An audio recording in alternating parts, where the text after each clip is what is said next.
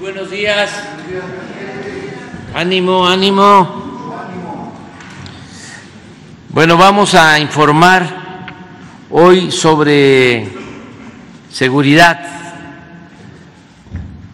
Como sabemos, como es sabido, los martes cada 15 días se informa sobre la situación de seguridad en el país. Y por eso vamos a dar a conocer resultados. También eh, siempre se va a mantener una sección, un comentario sobre la prevención de adicciones, siempre, porque es muy importante prevenir, informar sobre el daño de las drogas. Nada de que eh, es algo bueno y que no afecta, daña mucho la adicción a las drogas, causa mucho dolor y pérdidas de vidas humanas, sobre todo en jóvenes. Entonces tenemos que estar informando, informando, informando sobre eso eh, y fortaleciendo valores y atendiendo a los jóvenes, porque eh, lo preventivo es lo más eficaz, como el deporte, que es medicina preventiva, que ayuda mucho para no caer en los vicios.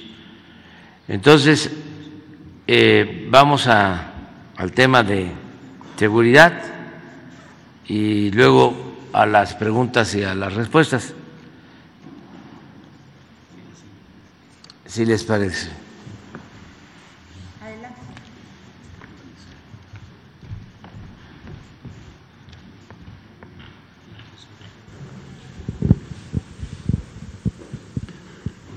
Con su permiso, señor presidente.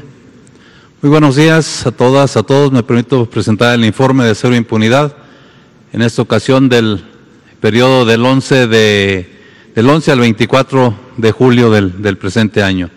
En cuanto al registro de personas detenidas por los delitos del Foro Común y Federal, tenemos 17.084 detenidos y de ellos presentados ante el Ministerio Público 16.764. Adelante. Eh, tenemos dos extradiciones, ambas a cortes de los, eh, del Estado de California, en el caso de Mario N. por el delito de homicidio calificado y Arturo N. por el delito de homicidio. Adelante. En cuanto a detenciones, tenemos esta detención, son seis personas detenidas por su participación en el abandono de restos humanos correspondientes a dos personas en vía pública y colocación de mantas con mensajes intimidatorios en el Valle de Toluca el pasado 5 de julio. Las mantas que se encontraron estaban todas firmadas por el grupo criminal de la familia michoacana, por lo que intuimos que son integrantes de dicho grupo criminal. Adelante. Eh, tenemos también la detención de Osvaldo N. Eh, por el delito de feminicidio cometido en agravio de Cassandra. Ella era su pareja sentimental y además excompañera de trabajo en la Fiscalía del Estado de Jalisco. Los hechos ocurrieron en diciembre del 2020 en Puerto Vallarta. El detenido declaró en un principio que Cassandra se había suicidado al interior de una camioneta. Sin embargo, las investigaciones ministeriales demostraron eh, científicamente que la víctima no pudo haber realizado este hecho por sí misma, por lo cual es presunto responsable. Adelante. Eh, también tenemos la detención de Francisco N. Él fue aprendido ya en reclusión por la Fiscalía de Puebla, ya que fue identificado como uno de los presuntos autores del asesinato del periodista Marco Aurelio Ramírez Hernández. Este hecho ocurrió en Tehuacán, Puebla, el pasado 23 de mayo. Ya fue vinculado a proceso y con la medida cautelar de prisión preventiva oficiosa. Adelante. Eh, también tenemos la, la, detención de Hermas N. Él fue alcalde en Lerdo de Tejada, Veracruz, y su detención fue por su probable participación en el delito de desaparición forzada en agravio de cuatro personas. Los hechos ocurrieron en octubre del 2020, cuando elementos de su policía municipal cometieron el delito de desaparición forzada en Santa Teresa de ese municipio. Eh, los eh, cinco policías eh, que participaron en ese evento ya incluso recibieron una, una pena una sentencia de 60 años de prisión. Adelante. Eh, vinculados a proceso, en esta ocasión tenemos a Gabriel N., se le acusa de violación equiparada contra un menor de nueve años de edad, hijo de su pareja sentimental, a quien acusó eh, de hacer lo mismo a su hermana si comentaba lo ocurrido a su mamá. Estos hechos ocurrieron en Tehuacán, Puebla, en el año 2016. Adelante. Eh, vinculados al proceso también tenemos estas eh, nueve personas por el delito de homicidio calificado en agravio de otras nueve personas que fallecieron a consecuencia del incendio provocado en la central de abasto de Toluca el pasado 10 de, julio. Eh, entre los detenidos hay personal que eran eh, miembros del Consejo de Administración de la central de abasto, otros se desempeñaban en el jurídico y en el área de seguridad. Adelante. Eh, dos vinculados al proceso, Mario N., Juana N. Ellos están acusados del delito de trata de personas en su modalidad de explotación laboral en agravio de 20 niñas, niños y adolescentes a quienes obligaban a trabajar en las, eh, como vendedores ambulantes en las calles de Playa del Carmen. La edad de las víctimas eh, son de 1 hasta 17 años de edad. Adelante. Y tenemos eh, sentencias. Hay una sentencia a 27 personas, todas a 50 años de, de prisión, por el delito de desaparición cometida en particulares, por particulares, agravada en perjuicio de siete personas, seis de ellas fueron liberadas y una fallecida.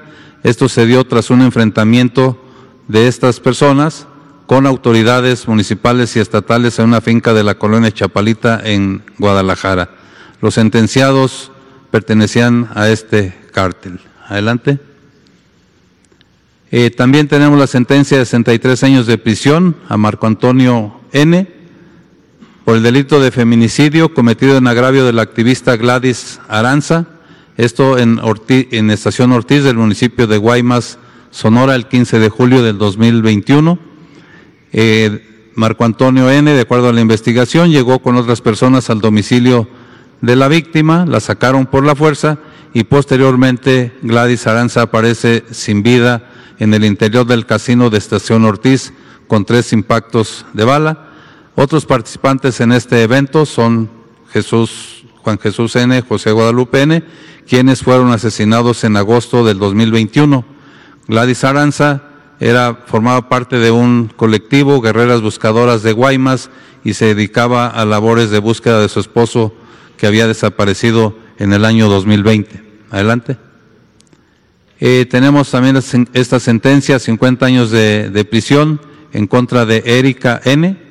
Ella fue fiscal en la CEIDO, en la eh, Procuraduría General de la República, eh, por los delitos de extorsión y secuestro express ella emitió una orden de presentación falsa en contra de una persona de identidad reservada, quien al acudir al aceido fue estacionada con un millón de pesos a cambio de no ser consignado. La víctima eh, pues no había cometido delito alguno, entregó 600 mil pesos, después el restante, todo esto ocurrió en el 2015. Adelante. Por, eh, en cuanto a los resultados de la Comisión Nacional Antisecuestros y las unidades especializadas para el combate al secuestro en los estados. En este periodo tenemos 47 personas detenidas por secuestro, dos bandas desarticuladas y 24 víctimas rescatadas. Adelante. Eh, feminicidios resueltos, tenemos en este periodo 37 detenidos por feminicidio y 14 sentenciados por este mismo delito. Adelante. Eh, desgraciadamente tenemos en este periodo el, homicidio de un periodista, Nelson Matos Peña. El día, sucedió el día 15 de julio.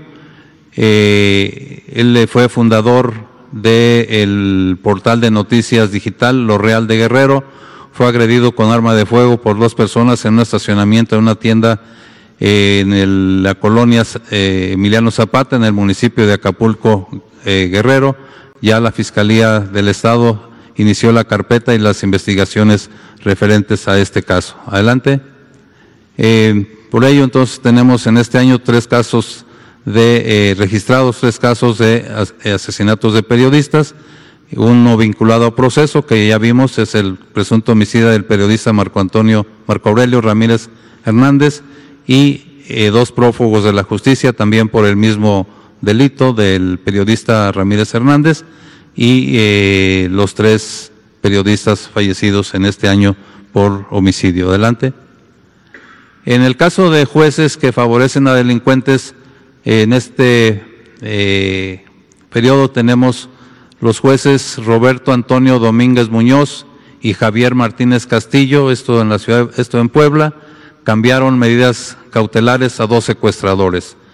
Eh, el evento, los eventos se realizaron iniciando el 23 de enero del 2018, cuando una mujer fue secuestrada en su negocio en la ciudad de Puebla por eh, los dos imputados, Diego N. y Juan Carlos N. Eh, tres días después, la víctima es rescatada en un motel y eh, los dos presuntos secuestradores son detenidos. Se les formula la imputación y se les impone prisión preventiva oficiosa. Posteriormente, en febrero. Ambos son vinculados a proceso por el delito de secuestro agravado y se les ratifica la medida cautelar. Eh, pasa casi un año, la Fiscalía de Puebla formula la acusación, sin embargo, los reiterados eh, cambios de defensores y también prórrogas eh, pedidas por la defensa, la audiencia intermedia no ha podido llevarse a cabo. Sin embargo, casi cinco años después, la defensa promueve un amparo para la revisión de las medidas cautelares, mismo que fue otorgado por el juez primero de distrito en materia penal en Puebla, Roberto Antonio Domínguez Muñoz. Eh, por ello, el 3 de julio se lleva a cabo la audiencia de revisión de medidas ante el juez de control de la región judicial del Centro de Poder Judicial de Puebla. Adelante.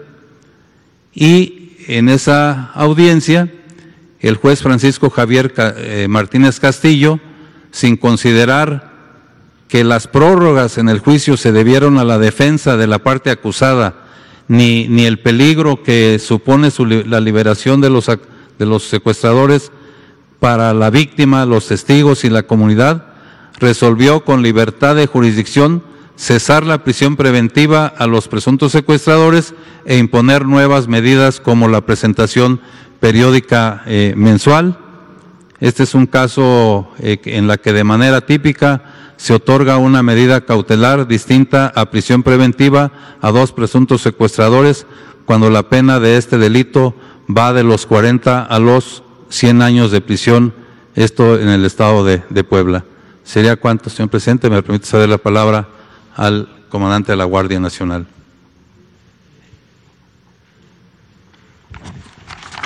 Con su permiso, señor presidente. Buenos días. El día de hoy les vamos a dar el informe de seguridad conjunto del periodo del 11 al 24 del presente mes.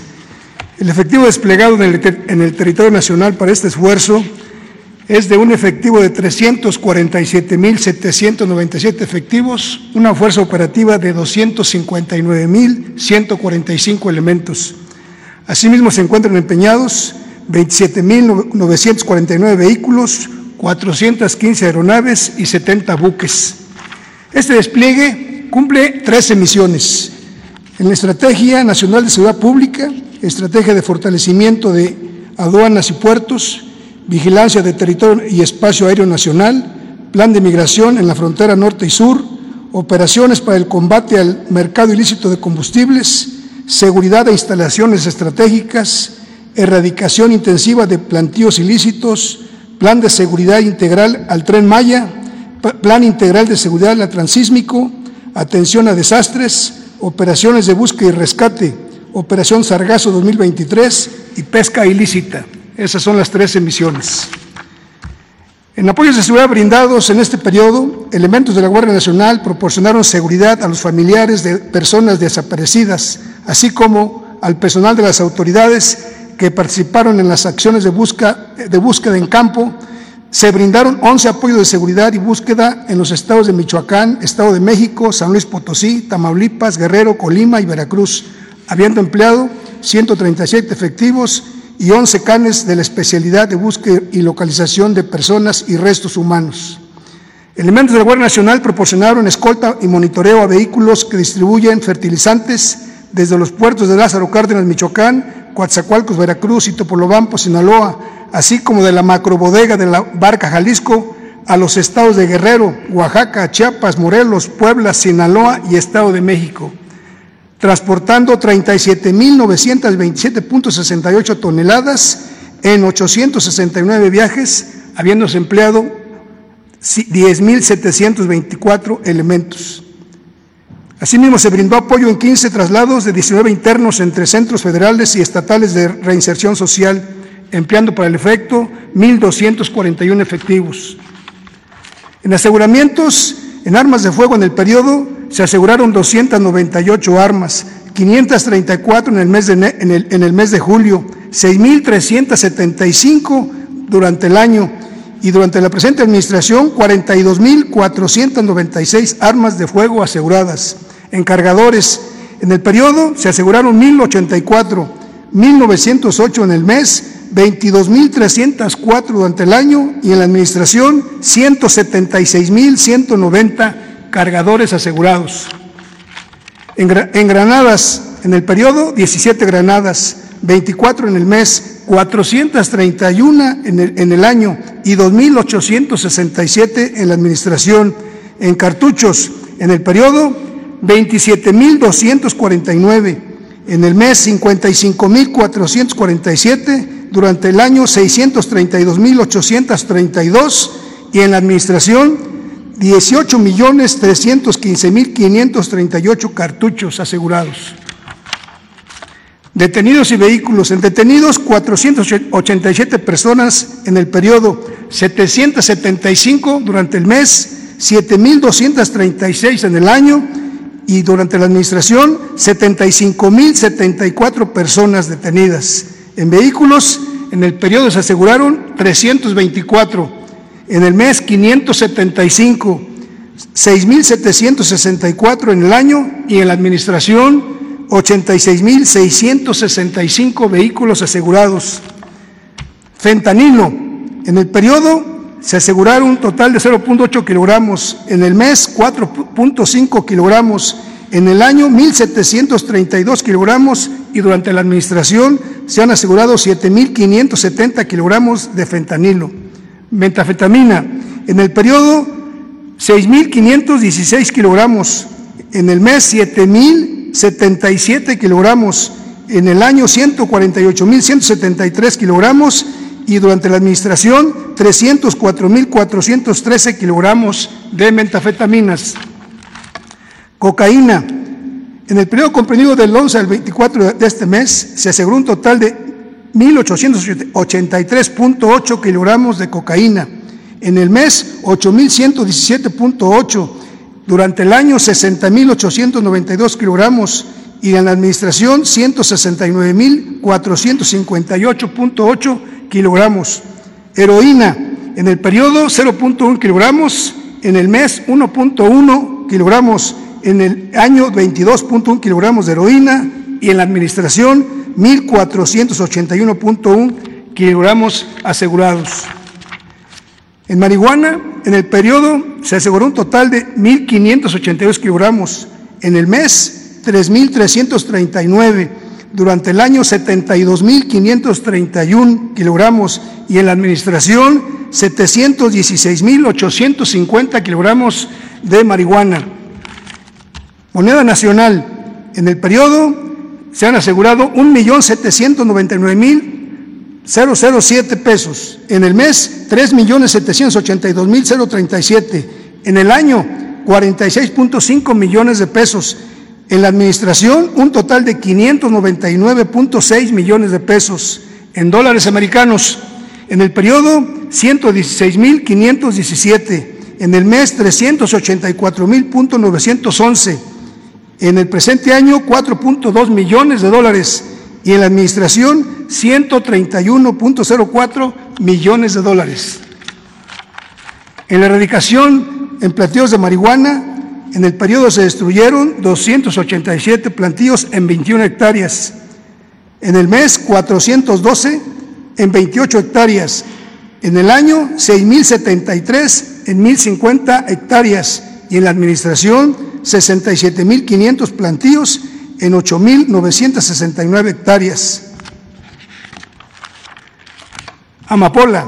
En el periodo se destruyeron 610 plantíos en 42 hectáreas. En el mes, 881 plantíos en 64 hectáreas, 48.007 plantíos en el año en 8.407 hectáreas y en la administración 407.936 plantíos en 56.886 hectáreas. Hoja de coca. En el presente periodo no se localizaron plantíos. En el mes, tres plantíos en 0.3 hectáreas en el año 102 plantíos en 20.6 hectáreas y en la administración 180 plantíos en 59.2 hectáreas. En el aseguramiento de laboratorios, en el periodo, eh, laboratorios clandestinos de metafetamina, en el periodo se aseguraron 30 laboratorios, habiéndose localizado 17.6 de toneladas, toneladas de sustancias químicas. Con eso se evitó la producción de más de 143 toneladas de metafetamina, con una afectación económica a la delincuencia de más de 33.717 millones de pesos. En la administración se han asegurado 1.818 laboratorios, teniendo como resultado 25 toneladas de metafetamina y 1.125.2 toneladas de, diversas sustancias químicas.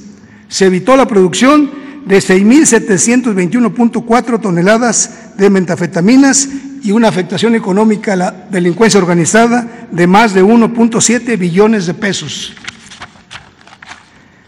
En la estrategia para el fortalecimiento de las aduanas y puertos, la Agencia Nacional cuenta con 50 aduanas, de las cuales 21 son fronterizas, 13 son interiores y 16 son marítimas.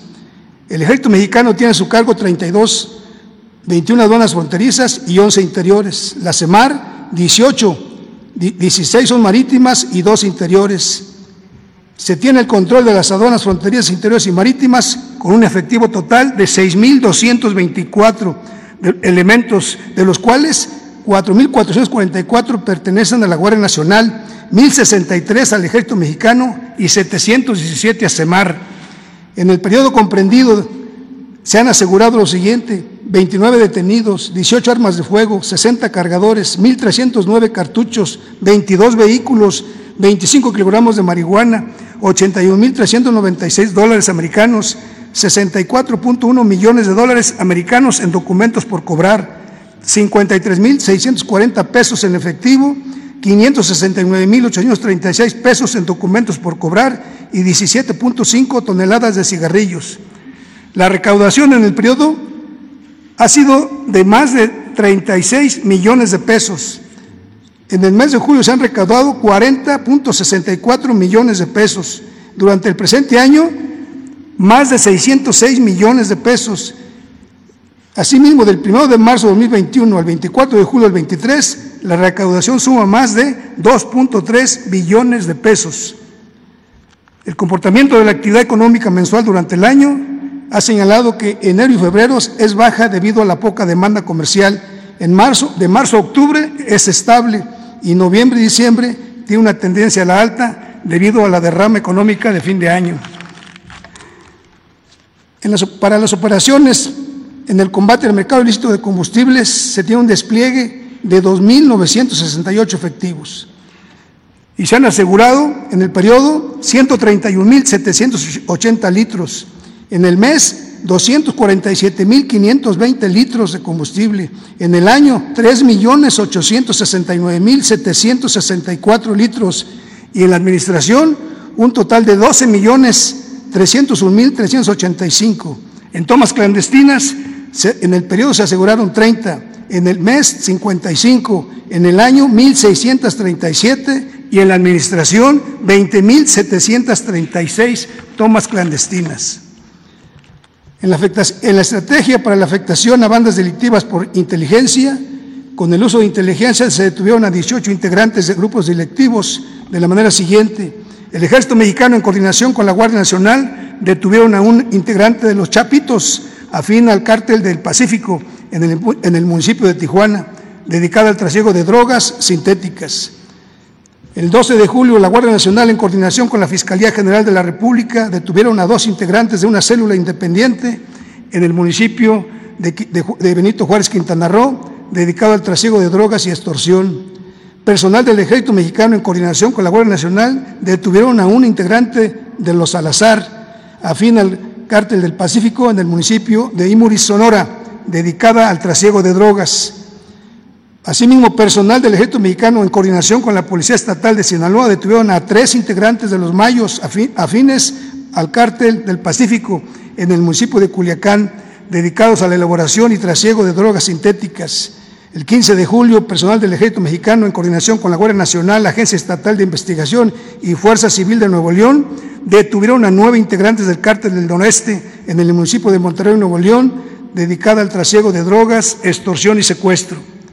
Y por último, personal del Ejército Mexicano, en coordinación con Guardia Nacional y Fiscalía General de la República, detuvieron a dos integrantes de la familia, michoacana en el municipio de Tenancingo, México, dedicada a la venta y distribución de drogas.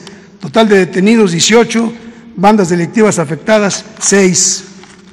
En atención a desastres, con el plan DN3E, plan GN-A y plan Marina, se atendieron 111 eventos con un total de 8.503 elementos, 4.191 del Ejército, 2.312 de la Guardia Nacional y 2.000 de CEMAR.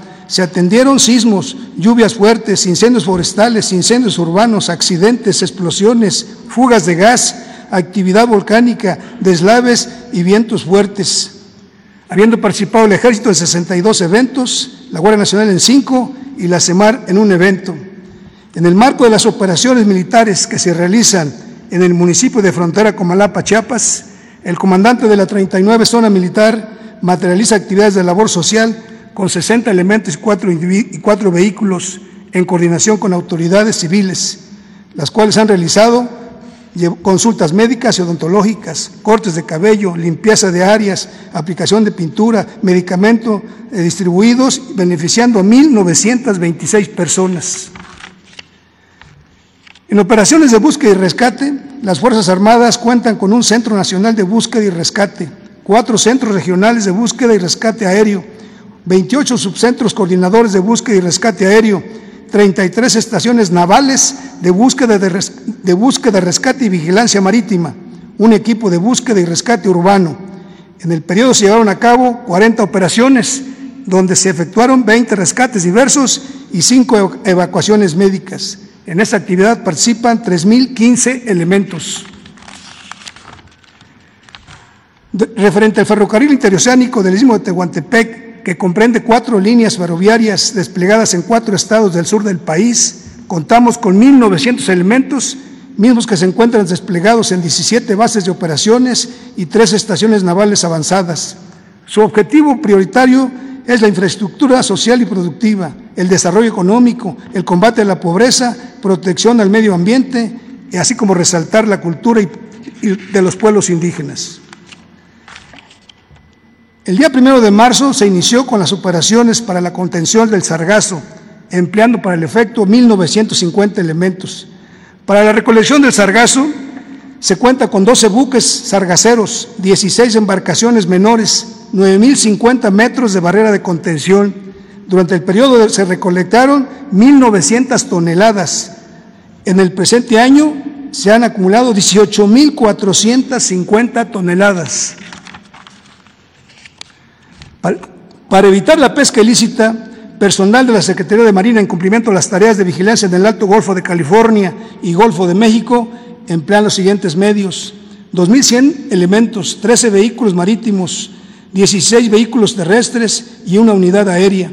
En coordinación con la Comisión de Acuacultura y Pesca, así como la Guardia Costera de los Estados Unidos, han realizado las siguientes inspecciones a 1.310 personas, 24 buques pesqueros, 567 embarcaciones menores, 42 vehículos y 15 instalaciones. En el periodo se han asegurado cinco redes de pesca, de las cuales se han destruido 280 metros. Eso es todo, señor presidente.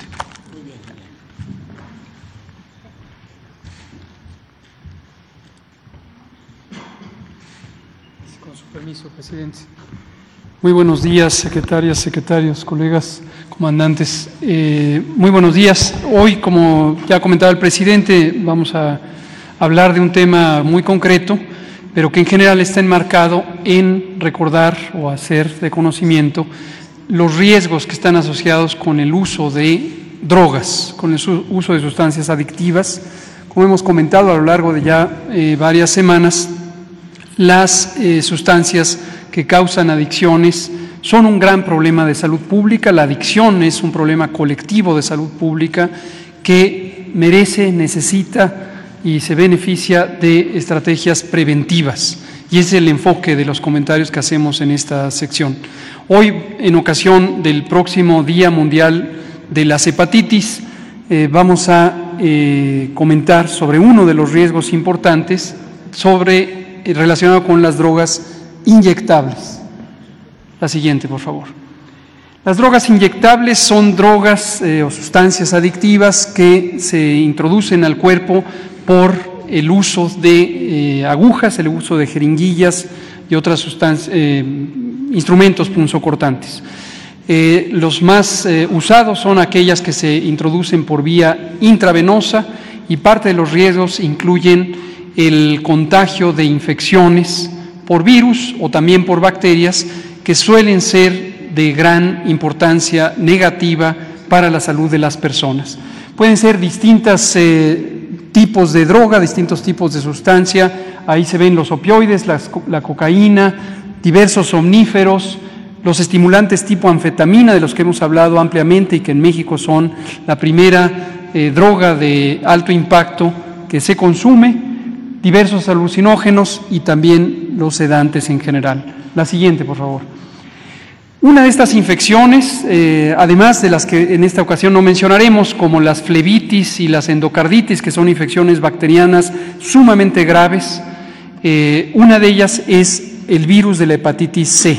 El virus de la hepatitis C es un virus que específicamente daña al hígado y a lo largo de un periodo de varios años puede provocar la cirrosis hepática la pérdida completa del funcionamiento del hígado o puede causar cáncer de hígado. Esta es una infección que se adquiere por eh, contaminación a través de este tipo de instrumentos eh, cortantes o por drogas inyectables que dura un largo periodo, pero en 85% de las personas, casi 9 de cada 10, les causa esta infección crónica. La cuarta parte de las casi 1.700.000 nuevas infecciones por hepatitis C en el mundo que ocurren cada año se asocian con el uso de drogas inyectables. Y en México otros elementos de riesgo incluyen el uso de cristal o el consumo de cristal, así como la práctica sexual o diversas prácticas sexuales cuando se está bajo los efectos de las drogas, esto por diversas variaciones de la práctica que pueden ser altamente inseguras. La siguiente, por favor. Ahora, afortunadamente, esta es una noticia positiva que ya me habíamos dado a conocer hace varios años. En este sexenio pusimos en práctica la primera vez en la historia de México, la primera en toda América Latina, Estrategia Nacional para la Eliminación de la Hepatitis C. Aquí lo que se pretende es eliminar a este virus por completo de la población mexicana y México fue el primer país en poner en marcha una estrategia de esta naturaleza.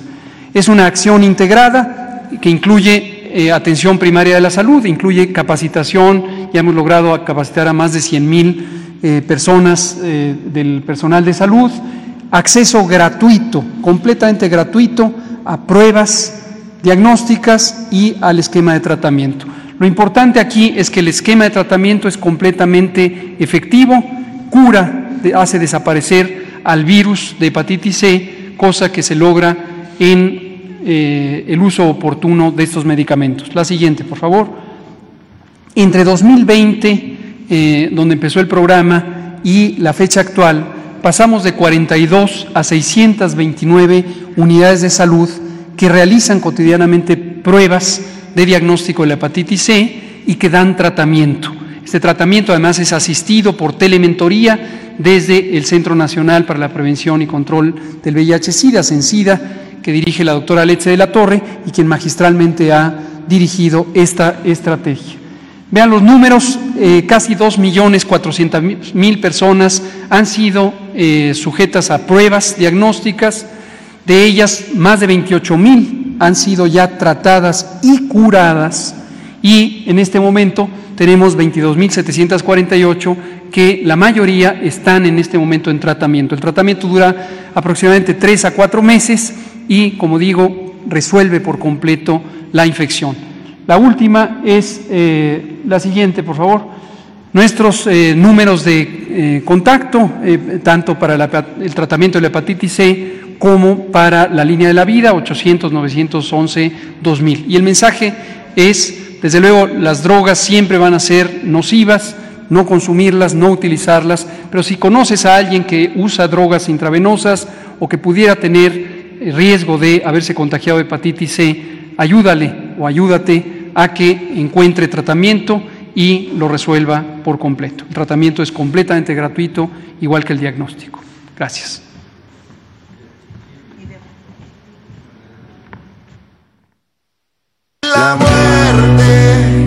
En un polvo que viaja desde el profundo oriente.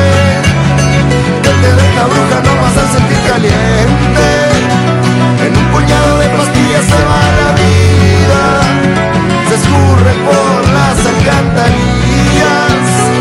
Dicen que se llama ventanilo yo no más que no le agarro el hilo. Dime que tiene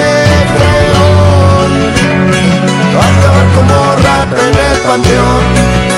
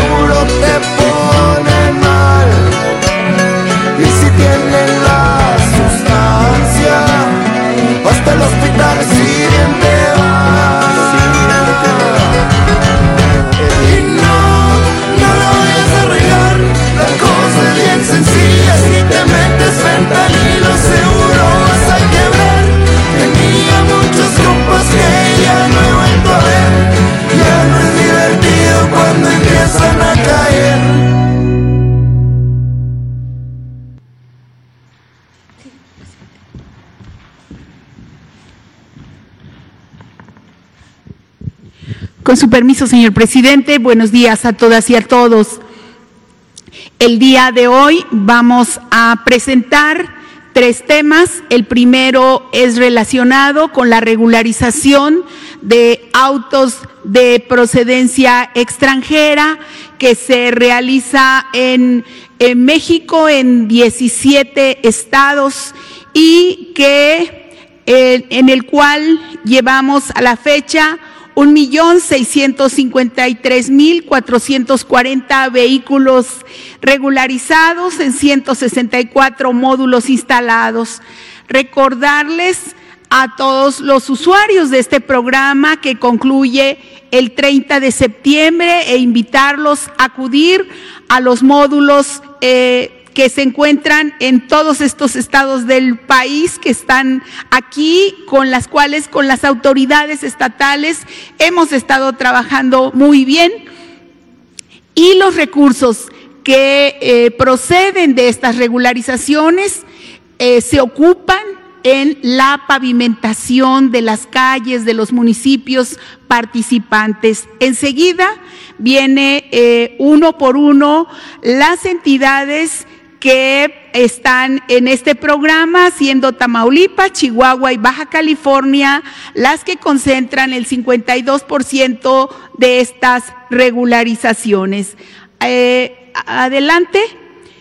Referirme también a lo que preguntaban aquí en eh, un periodista eh, sobre el tema de la regularización de Baja California, los recursos transferidos y ejercidos por municipio.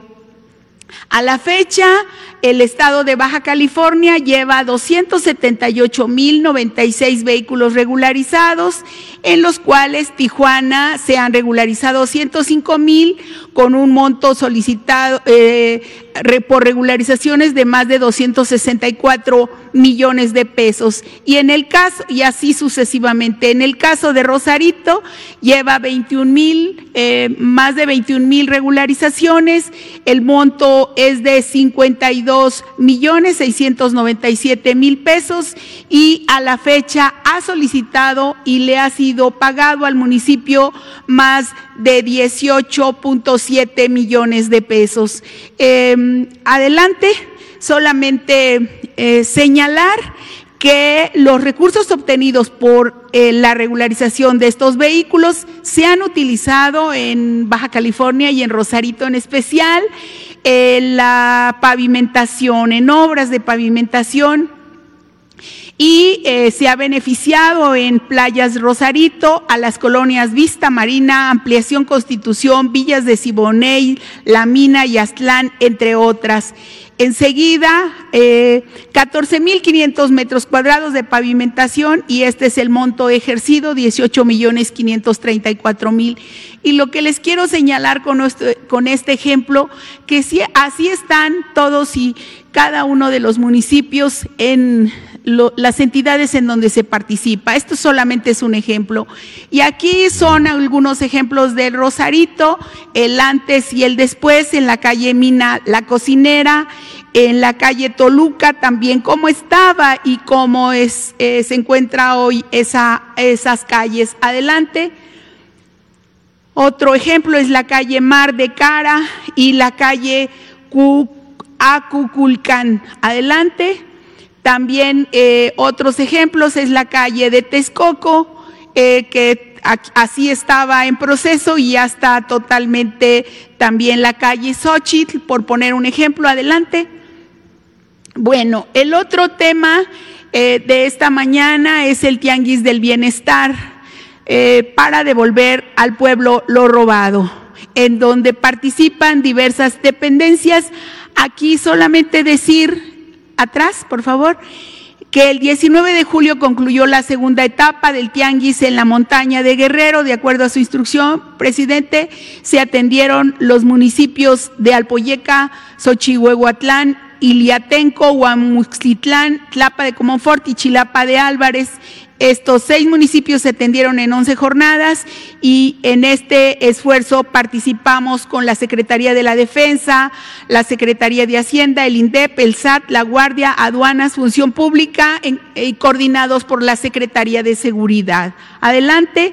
Eh, solamente decir aquí que se llevan un total de 9.2 millones de artículos nuevos eh, que tienen que se entregan de manera gratuita y que están en buen estado y que han sido decomisados a la delincuencia para entregarlos a la población más eh, vulnerable. Adelante. Eh, el anuncio, presidente, de acuerdo a su instrucción, se, se ordenó que se atendiera a la región de la Huasteca, por lo que entre agosto y diciembre se visitarán municipios de Hidalgo, Veracruz, Puebla, y San Luis Potosí. Van a ser 27 los municipios beneficiados y se considera que llegaremos a más de 128 mil familias. Adelante, por favor, con el video de este programa.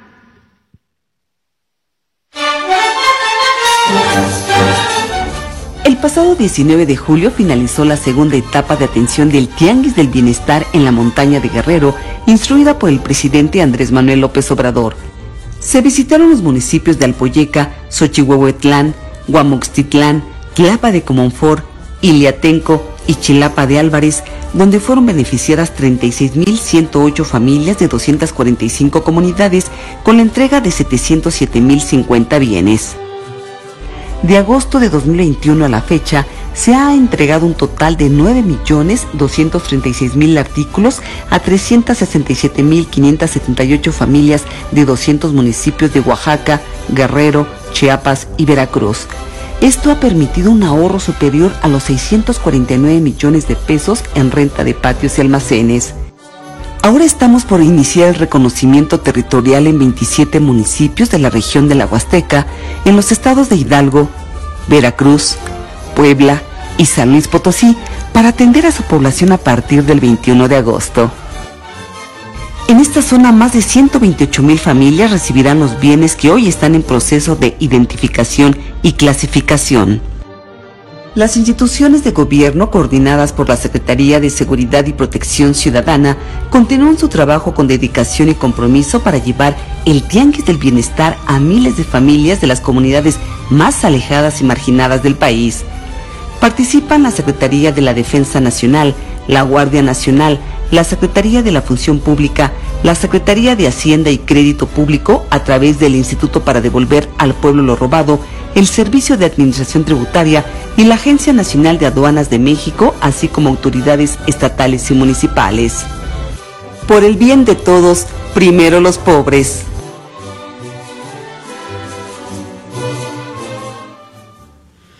Y en un tercer tema, eh, hoy a las seis de la mañana se dio a conocer el tema eh, sobre el informe del Instituto Nacional eh, de Estadística, por favor la que sigue, el Instituto Nacional de Estadística y Geografía, el INEGI, quien dio a conocer cifras preliminares de eh, los homicidios a nivel nacional y por entidad federativa de los homicidios registrados en el país durante 2022. Las estadísticas preliminares revelan en un primer dato que de enero a diciembre de 2022 se registraron 32.223 homicidios en México, lo que significa que las defunciones eh, disminuyeron 9.7% respecto a 2021. Eh, eh, ellos eh, aquí, esta es una gráfica que tomamos directamente de lo que hoy da a conocer a las seis de la mañana el INEGI y en donde viene muy claramente esta disminución. Adelante. Y esta es la serie anual desde 1990 a 2022 en donde aquí ya se refleja claramente la tendencia a la baja a partir del 2020. Aquí ya en el 2021 y muy eh, aquí eh, pronunciada la tendencia a la baja en el 2022. No está en esta gráfica el 2023, pero también continuamos con la tendencia a la baja que se verá en la siguiente gráfica. Esta es muy importante, la tasa de defunciones por cada 100 mil habitantes y está también el histórico desde el 90 hasta el 2022. Aquí hay que resaltar dos datos. El primero que tiene que ver con la disminución de 50 a 44 la tasa de homicidios de hombres de seis de un año a otros, que es, según los especialistas, muy difícil que se dé ese dato a la baja. Y el promedio de la tasa de homicidios de hombres y mujeres es de 28 a 25 y si se ve en el histórico esta cifra no se ve año con año. Puede bajar un, un punto, pueden bajar dos puntos, pero tres puntos, que es lo que se está consiguiendo con la Estrategia Nacional de Seguridad, pues es un eh, gran logro. Adelante. Eh, esta también es la misma, eh, la misma secuencia histórica que presenta el INEGI. Aquí viene el 9.7 ciento donde disminuye de 2021 a 2022.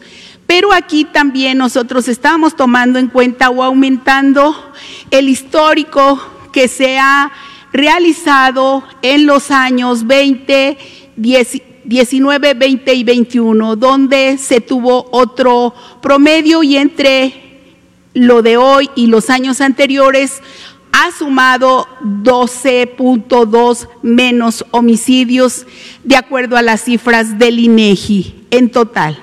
Ahora, con enero a junio de 2022, donde el promedio diario también se ha reducido, llevamos un total en lo que va de la administración de 17%, de menos 17% ya la última cifra del 23 de acuerdo a los datos diarios del Secretariado Ejecutivo del Sistema Nacional de Seguridad. En resumen, las cifras hasta el 2022 son del INEGI y la última cifra del año 2023 corresponde al secretariado. Adelante. El año 2018, esta es la cifra oficial, hasta el 2022, los anuales y el promedio diario, y en el 2023 esta cifra corresponde al secretariado, donde seguimos claramente a la baja en el promedio y esto es por la Estrategia Nacional de Seguridad que funciona y así como la coordinación entre las autoridades de los tres niveles de gobierno. Adelante. Y bueno, pues eh, las cifras oficiales por parte del INEGI nos siguen señalando eh, las variaciones que se han tenido durante los últimos gobiernos. En el gobierno del Felipe Calderón aumentaron los homicidios 192.8%, en la de eh, Enrique Peña Nieto de 59% y en la actual administración llevamos una baja eh, hasta el día de junio, hasta el último día del mes de junio de una reducción de 17%. Esto es muy importante, estos indicadores para el trabajo diario del Gabinete de Seguridad y, los, y las mesas de construcción de paz y seguridad de todo el país. Eh, eso sería, presidente.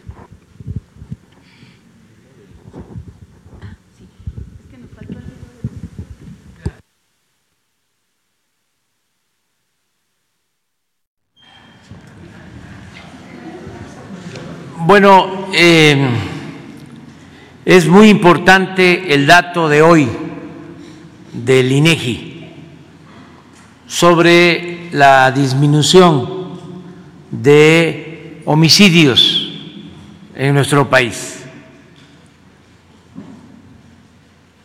Hay una disminución de el 10%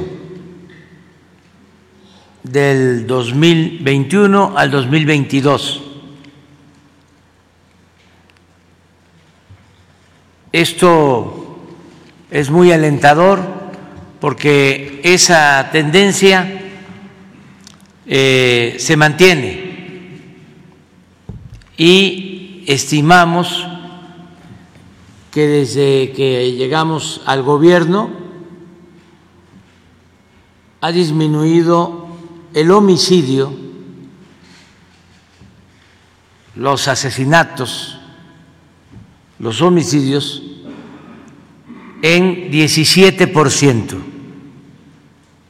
Si continuamos así, vamos a terminar el gobierno alrededor del 20% de disminución en homicidios. Esto es un gran logro, es el fruto de el trabajo que se ha realizado todos los días con el gabinete de seguridad. Desde luego, ya empieza a dar resultados la estrategia de atender las causas que originan la violencia. Porque desde el primer día de gobierno empezamos a mejorar las condiciones de vida y de trabajo del pueblo de México. Y esa es la base, ese es el sustento, el pilar para enfrentar el flagelo de la violencia. La paz es fruto de la justicia. Y todo lo que se ha hecho de apoyo al pueblo de atención a los jóvenes está ya dando frutos. Desde luego, con el complemento del trabajo coordinado, profesional, de el gabinete de seguridad, con la creación de la Guardia Nacional, que es una gran institución con no permitir la corrupción, pintar claramente la raya, la frontera entre delincuencia y autoridad.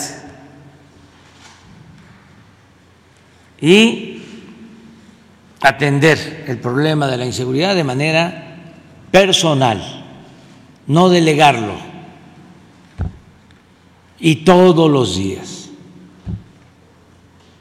Por eso es una muy buena noticia la del día de hoy del INEGI.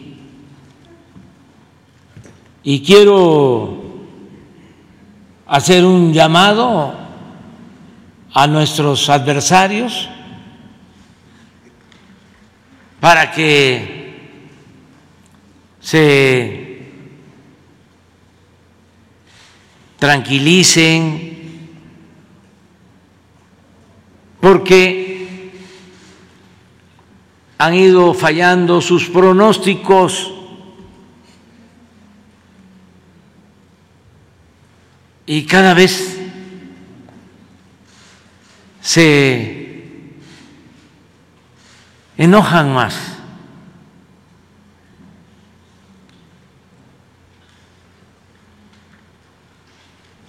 En lo económico vamos muy bien.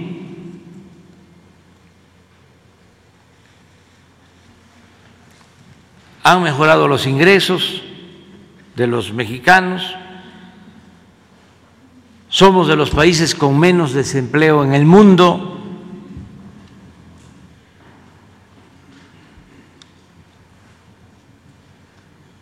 Está creciendo la economía.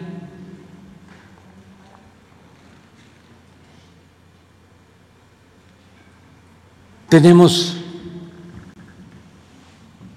una política económica, financiera estable es buena la recaudación de la hacienda pública, no hemos solicitado deuda adicional, no se ha endeudado el país, del peso, como lo hemos venido diciendo, es la moneda que más se ha fortalecido en el mundo con relación al dólar. Ha llegado inversión extranjera como nunca.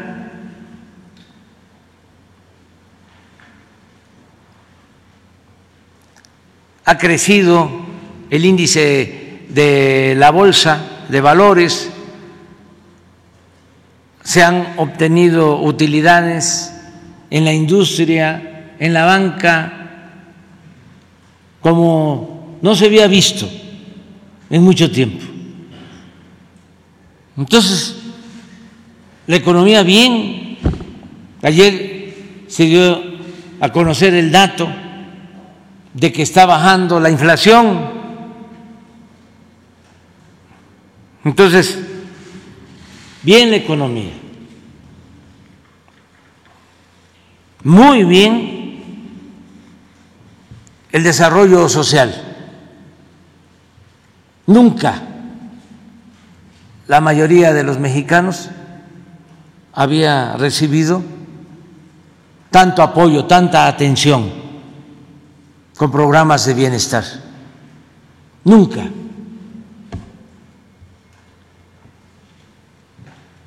Se está apoyando de manera directa a 35 a 25 millones de familias, de 35 millones que somos. Y siempre digo que cinco más también se benefician porque trabajan en el servicio público, sean maestros, sean médicos, enfermeras, policías, soldados, marinos, oficinistas, de 35 millones de hogares están recibiendo apoyos, aunque sea una pequeña porción del presupuesto público, 30 millones de 35 millones. Y diría también que los cinco que no reciben de manera directa un apoyo del presupuesto, se benefician porque no han aumentado los impuestos, porque no aumenta el precio de los combustibles,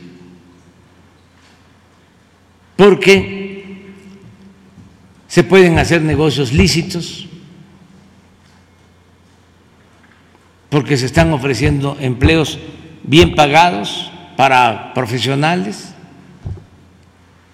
y se benefician sobre todo porque hay paz, hay tranquilidad en nuestro país. Y esto es lo tercero. ¿Cómo estamos avanzando, enfrentando el flagelo de la violencia? Tenemos bien la economía, hay bienestar y se está avanzando en garantizar la paz y la tranquilidad en nuestro país, que es algo muy complejo. Era todo un desafío, sigue siendo, pero ya se ven resultados. Nunca se ha desbordado la violencia desde que estamos. Desde que llegamos se contuvo ya está el dato de homicidios. Pero ahora ya hay una disminución. ¿Y por qué planteo esto? Porque si está bien la economía, si hay bienestar en el pueblo, y estamos enfrentando con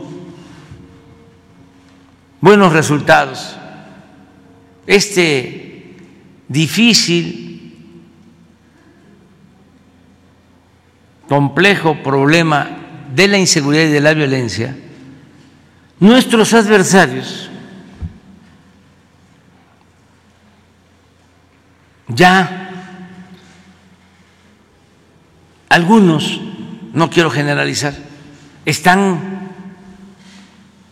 fuera de sí.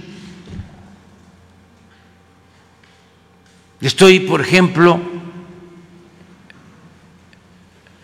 constatando una campaña que acaban de echar a andar muy irresponsable.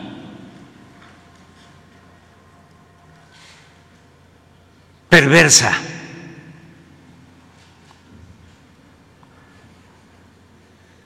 de malas entrañas.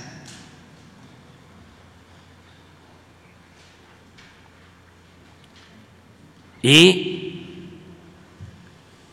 riesgosísima. Están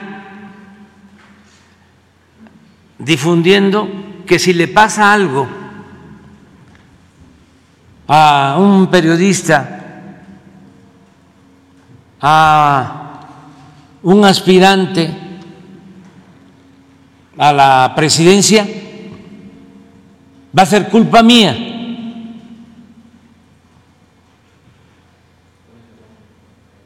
Pero esto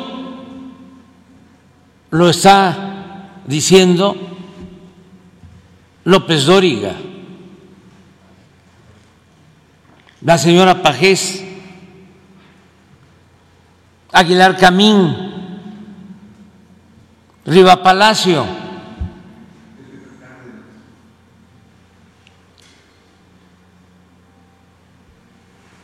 Toda esta gente de los medios de manipulación vinculados a Salinas de Gortari.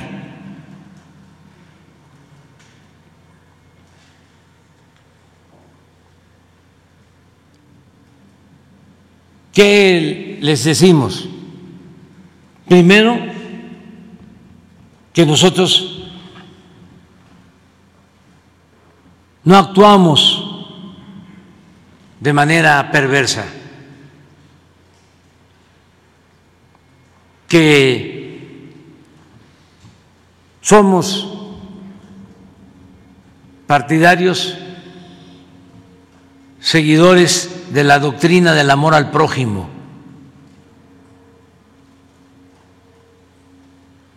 Que desde que estoy en la presidencia no he ordenado reprimir a nadie.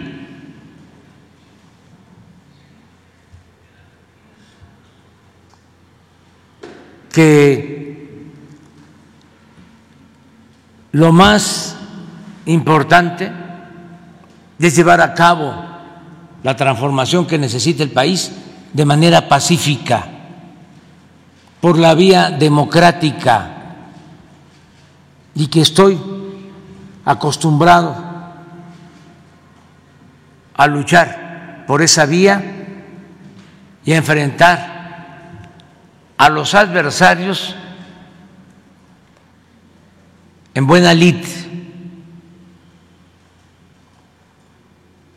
no con el uso de la fuerza, no con trampas, no de manera inmoral. Si llegué hasta donde estoy, es porque conservé inalterable mis principios.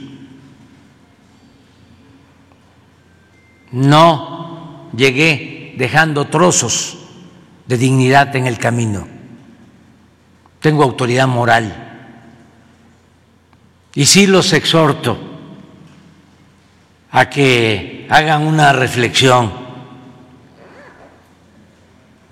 de sus actos, que no procedan de manera vil.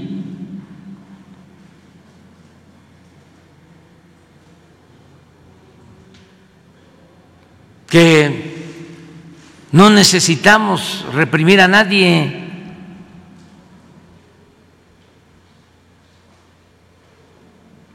Ni lo hemos hecho nunca por convicción, ni políticamente necesitamos reprimir a ninguna persona, a nadie. Afortunadamente contamos con el apoyo del pueblo.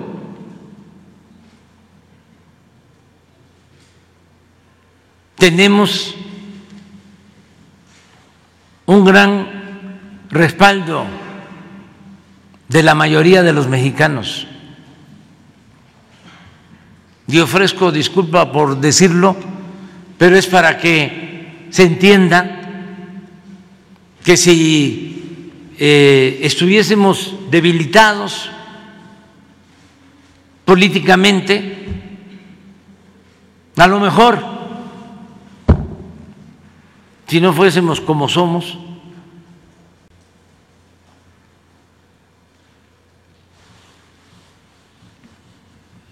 mantendría, se mantendría la tentación de usar el presupuesto público, de hacer trampas o de reprimir. Pero si está muy bien la economía, si está muy bien la situación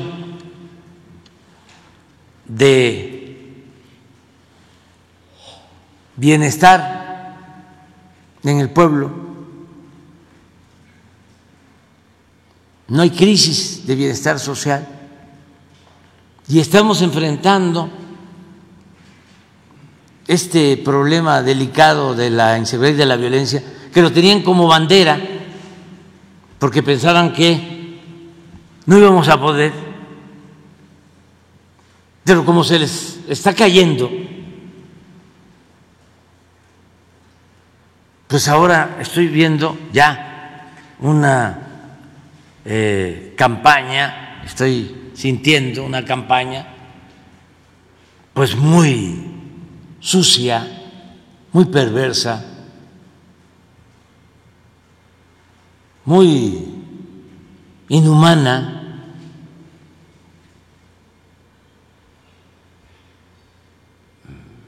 muy autoritaria, fascista, de mucha maldad. Ojalá y recapaciten, porque no estoy viendo que sea espontáneo, lo acaban de echar a andar.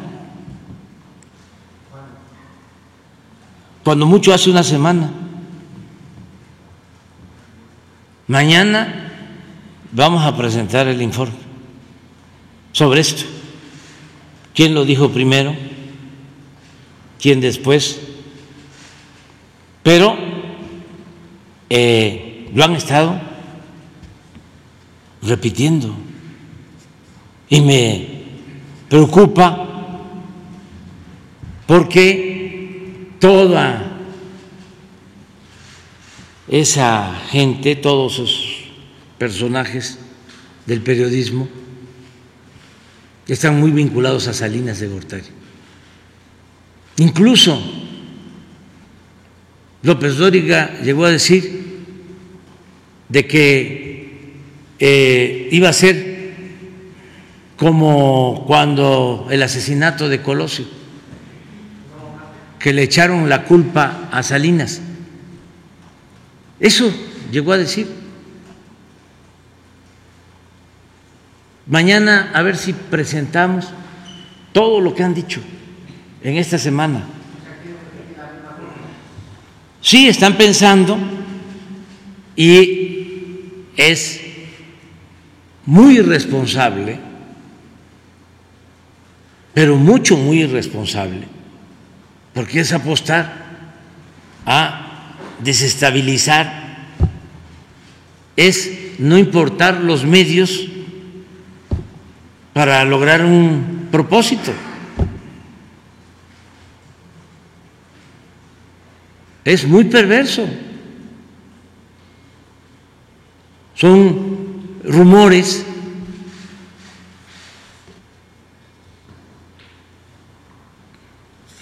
¿Por qué no? Vamos a dar un repaso de una vez de lo que han estado publicando. López Dóriga, por ejemplo. Y a ver si está Aguilar Camín o lo dejamos para mañana. Mañana lo vamos a dejar. Pero sí es muy importante tratar el tema porque a lo mejor pensaban que no lo iba yo a tratar aquí, que me iba yo a quedar callado. No, la vida pública tiene que ser cada vez más pública y esa es también la diferencia de antes que podían eh, iniciar con estos rumores, con todas estas estrategias para enrarecer el ambiente y cometer cualquier barbaridad. Ahora no. Ahora eh, todo tiene que hacerse público. Nada de mantener las cosas soterradas, ocultas. y mañana vamos a hablar de esto. Pero sí es López Dóriga, Aguilar Camín, Riva Palacio, que fue y sigue siendo cercano a Salinas. Fue eh, creo que director de Notimex con Salinas. Y eh, lo que plantea es gravísimo, lo que plantean todos ellos. Sí, eh, se tiene que hacer que todos los candidatos estén cuidados, que todos los periodistas estén también cuidados, protegidos, pero es realmente muy perverso el este adelantar lo que no quisiéramos que sucediera, el pronosticar de que va a haber eh, un crimen y que el presidente va a ser el responsable. Y todo por cuestiones políticas o politiqueras, por la ambición, el poder. Es hasta enfermizo. que no pueden esperar un año dos meses que ya voy a concluir. Es más, en menos tiempo el pueblo de México va a decidir sobre su destino de manera democrática. ¿Por qué esa actitud golpista? perversa, de mala fe, inmoral.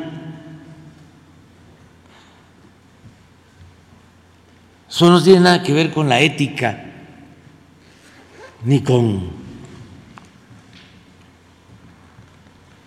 los buenos ciudadanos, ya no hablemos de políticos o de periodistas,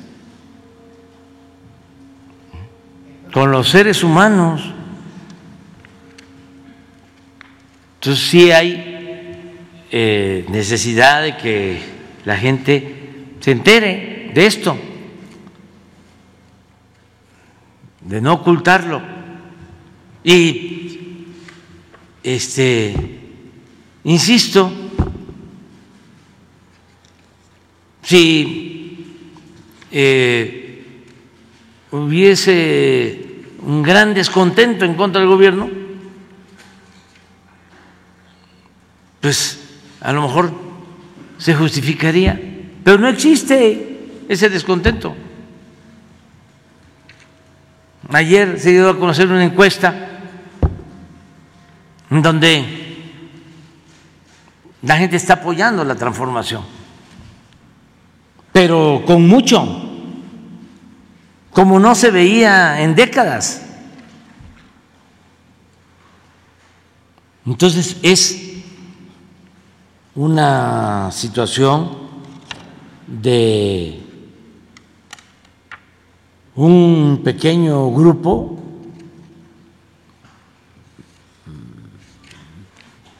muy perverso, fanáticos, y con mucho odio.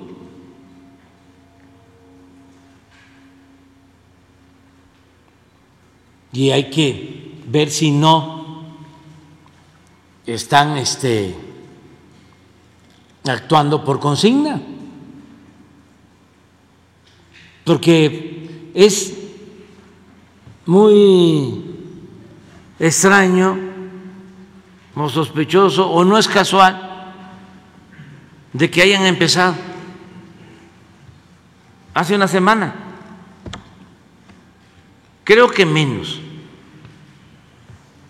desde el primer mensaje en Twitter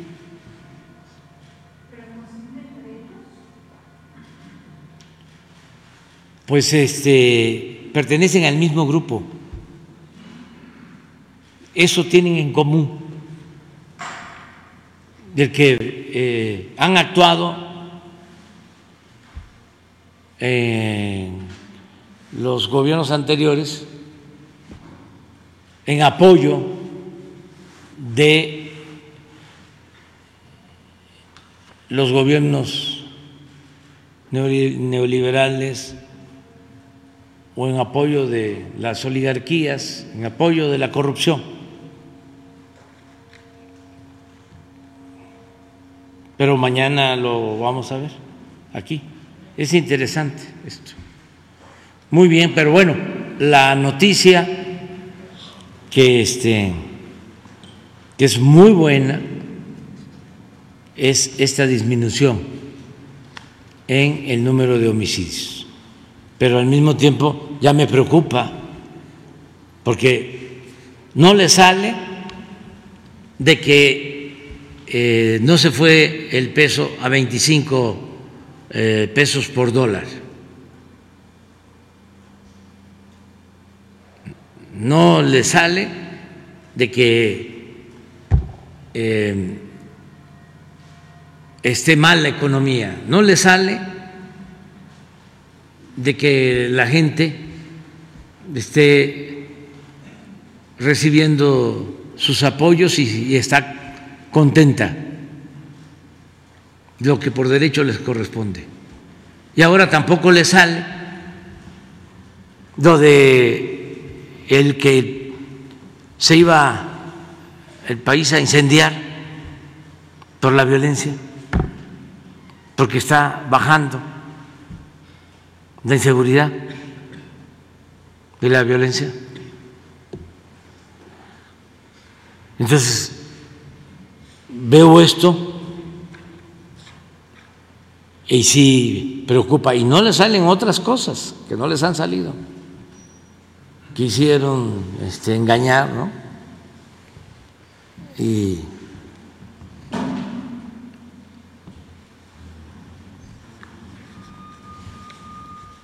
proyectar dirigentes y no les salió, pero ya ahora,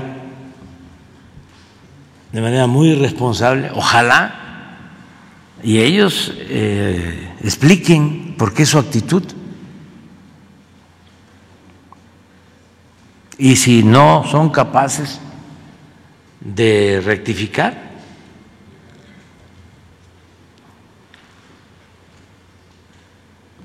¿Cuáles son los elementos que tienen? Si nosotros no hemos molestado a nadie, se han garantizado las libertades, me han insultado, y ahí están en sus programas de radio, de televisión, sin problema, de nada. No le he pedido a Francisco González que ya no escriba Aguilar Camín porque me insultó. Nunca lo haría.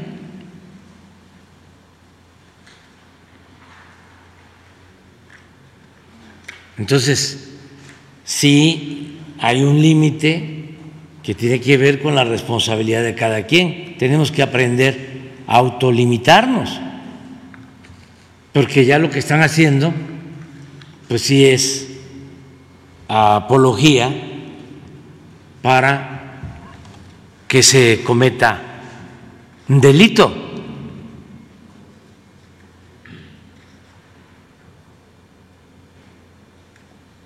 Eso no tiene ninguna justificación. Para nada. Entonces, vamos mañana a exponer sobre este tema. Muy bien. Nos quedó pendiente Stephanie Calva Palacio. Nada más. Buenos días, presidente. Stephanie Palacios de la agencia Sputnik. Preguntarle sobre esta reunión que sostuvo con la asesora de la Casa Blanca, Elizabeth Sherwood. Adelantó un poco en sus redes sociales que tuvo esta reunión fue productiva, pero en el tema del tráfico de fentanilo, armas y el tema de migración, si nos puede adelantar un poco.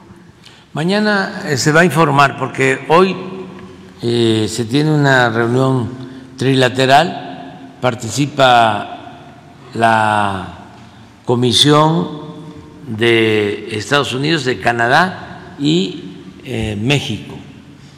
Eh, este encuentro continúa hoy y mañana eh, van a regresar los miembros del gabinete para informar sobre los resultados, sobre el tema migratorio eh, lo que tiene que ver con el combate a las drogas y eh, el tema del contrabando de armas.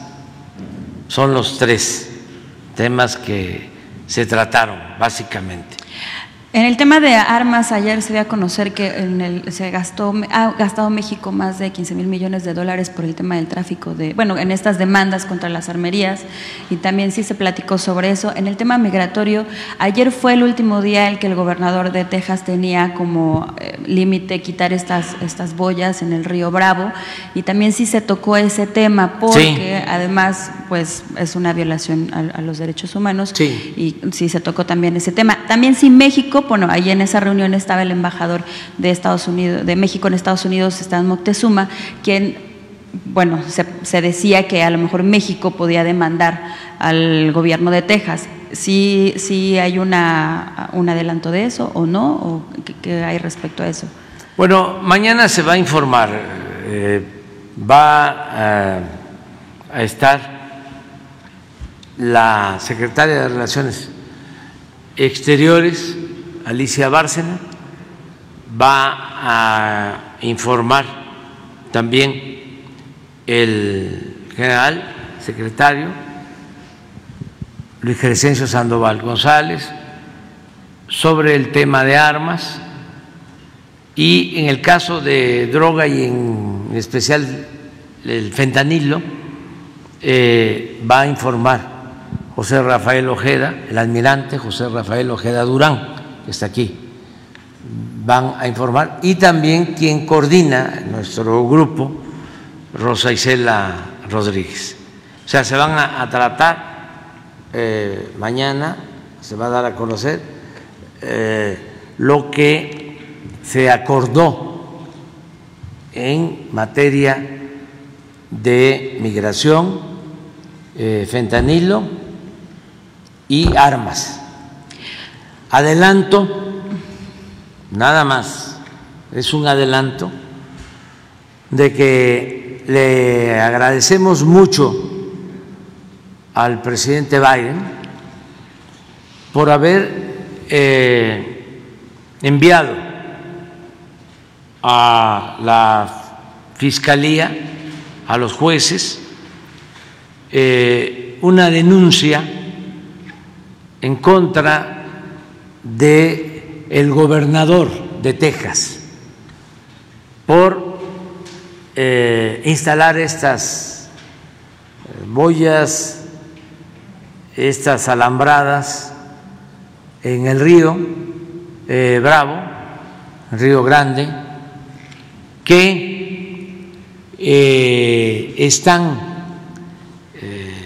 violando nuestra soberanía y violando tratados eh, y acuerdos internacionales, tanto acuerdos bilaterales, es decir, de respeto a nuestros territorios que se tienen suscritos con el gobierno de Estados Unidos, como lo que tiene que ver con el derecho internacional, más lo que implica de violación a los derechos humanos.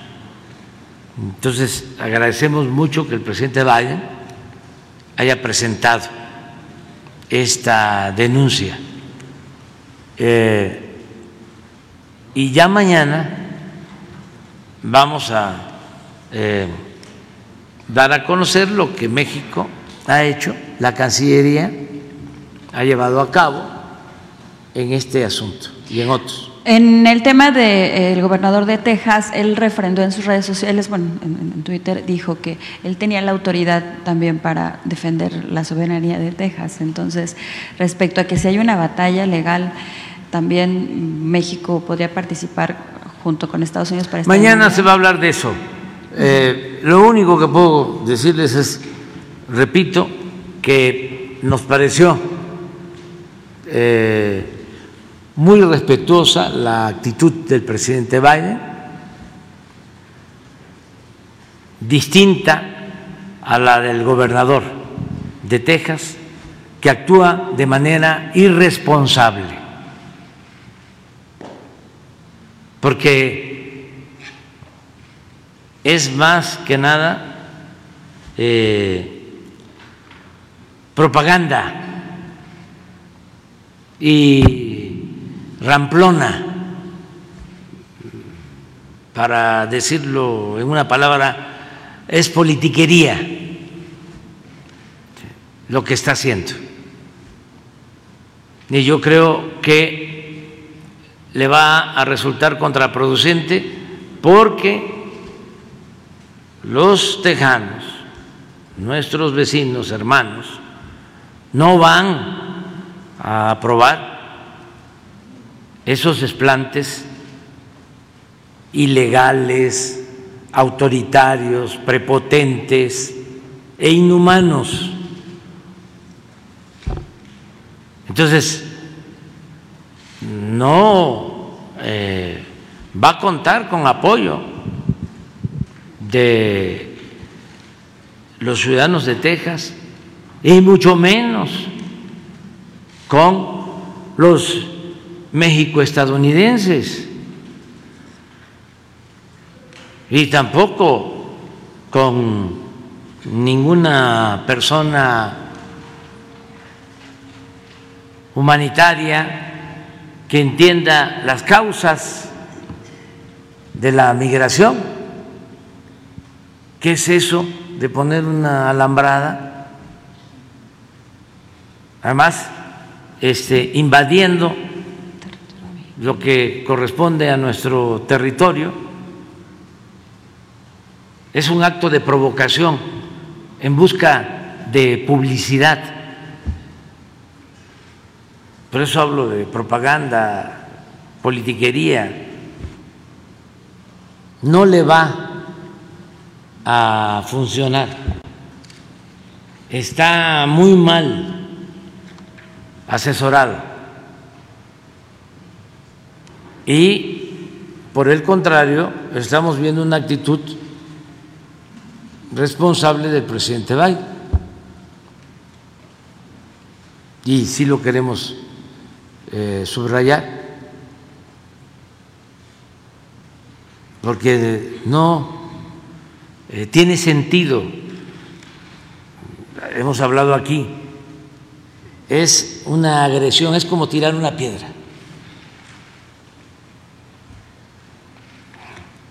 Un petardo.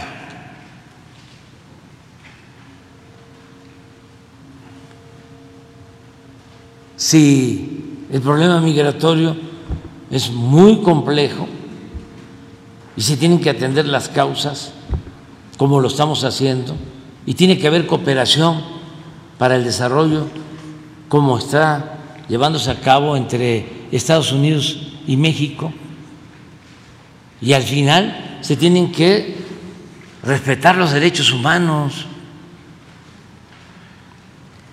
La gente no sale de sus pueblos por gusto, lo hacen por necesidad y cualquier ser humano, lo dijo el presidente Roosevelt, tiene derecho a vivir libre de miseria. Todos tenemos derecho a la vida. El principal derecho humano es el derecho a la vida, a buscar un trabajo y salir adelante con el esfuerzo, con el sacrificio, de manera honrada. Pero esto no tiene que ver con eso, es un acto, repito, propagandístico. Si yo ni quería tratarlo para no hacerle el juego a este señor irresponsable, pero como el presidente Biden eh, sí dio respuesta a las notas diplomáticas enviadas por México, sobre el tema, pues ahora tenemos que ventilarlo, decirlo. Pero ya mañana este, se habla sobre Hace este unas semanas hubo una reunión que convocó a Anthony Blinken sobre el tema del tráfico de fentanilo. Ellos que ellos estaban creando lo que fue o lo que es la coalición internacional contra el tráfico de fentanilo, en la que participó México. Ellos presuntamente dicen que China no quiso colaborar con ellos por el tema del tráfico. Además, ¿cuál es su opinión? Porque usted ha enviado cartas eh, al gobierno de China. Si ya hay alguna respuesta por parte del gobierno chino respecto a esto. Mañana hablamos de eso. Y también sobre el tema de que, cuál es su percepción y bueno, eh, su opinión sobre la cumbre que se llevó a cabo de la Unión Europea CELAC en Bruselas y que también la canciller eh, Alicia Bárcenas pues hizo un pronunciamiento en contra, en este caso, de los bloqueos contra Cuba y con Venezuela. Además también muchos líderes latinoamericanos se pronunciaron sobre, respecto a este conflicto que hay en, Rusia y con Ucrania y sobre este bloque europeo que ha financiado también a, este conflicto? Pues nosotros buscamos que no se margine a nadie, que no se excluya a ningún país, a ningún gobierno. Tenemos que buscar la fraternidad universal, hacer a un lado la confrontación, los bloqueos. Esa es nuestra política exterior. Mañana que esté aquí la canciller, que esté Alicia Bárcena, puede informarnos ¿Va a venir aquí sobre sí, ella va a estar aquí y va a informar y lo va a hacer también en el tema de arma el general secretario de la Defensa y en el tema de droga y fentanilo el almirante Ojeda y Rosa Isela también va a intervenir para eh, dar a conocer cómo vamos en esta relación que cada vez se estrecha más y es eh, benéfica para los dos países, para los dos pueblos. Se ha avanzado bastante. El presidente Biden eh, ha decidido que la señora Elizabeth encabece a el grupo de Estados Unidos. Ayer estuvieron eh, funcionarios de la Casa Blanca, subsecretarios del Departamento de Estado, y se están tratando eh, estos temas y hay buenos resultados, muy buenos resultados en lo migratorio, en el combate al tráfico de armas, en el combate al tráfico de drogas. Mañana vamos a También informar. contra el narcotráfico, presidente. Sí, también se va avanzando. Y si hay la- las relaciones de colaboración entre esta- en México y Estados Sí, Unidos respecto a sí, este tema. estamos trabajando juntos. Y es un asunto, lo vuelvo a decir, de carácter humanitario. Aunque nosotros no tengamos el problema del consumo del fentanilo, o no sea tan grave, o afortunadamente se esté eh, deteniendo, frenando, sobre todo por la fortaleza de nuestras culturas, por nuestras tradiciones, nuestras costumbres, por la importancia que tiene la integración de nuestras familias. Por eso nosotros no tenemos un problema grave de consumo como lamentablemente lo tienen en Estados Unidos.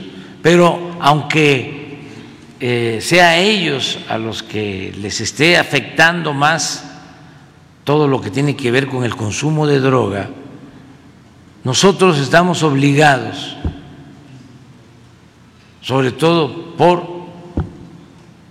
convicciones humanistas, ayudar, a cooperar. Eh, Y así tenemos que cooperar todos los países, todos los gobiernos, porque no es posible Pero entonces, que le China demos lo la espalda. ¿China lo invitaron o China decidió? ¿No lo invitaron o China no, quiso participar? Eso mañana se va a exponer. Lo que quiero decir es, no se puede dar la espalda ¿sí? a los dolores de la humanidad. Si eh, están falleciendo, están perdiendo la vida miles de jóvenes en Estados Unidos por el consumo del fentanilo, ¿cómo no vamos a ayudar? Pero no solo nosotros, estamos obligados todos los gobiernos del mundo a ayudar. Esa es la fraternidad universal, ese es el humanismo mexicano. Independientemente de nuestras diferencias políticas, ideológicas o bloques hegemónicos que dominan en el mundo, independientemente de eso, Estamos hablando de alrededor de 100 mil jóvenes que fallecen, que mueren año con año por el consumo de fentanilo en Estados Unidos. Es una pandemia. Entonces, no vamos a ayudar, no vamos a cooperar, vamos a eh, estar apostando a que les vaya mal cuando está de por medio la vida de los jóvenes.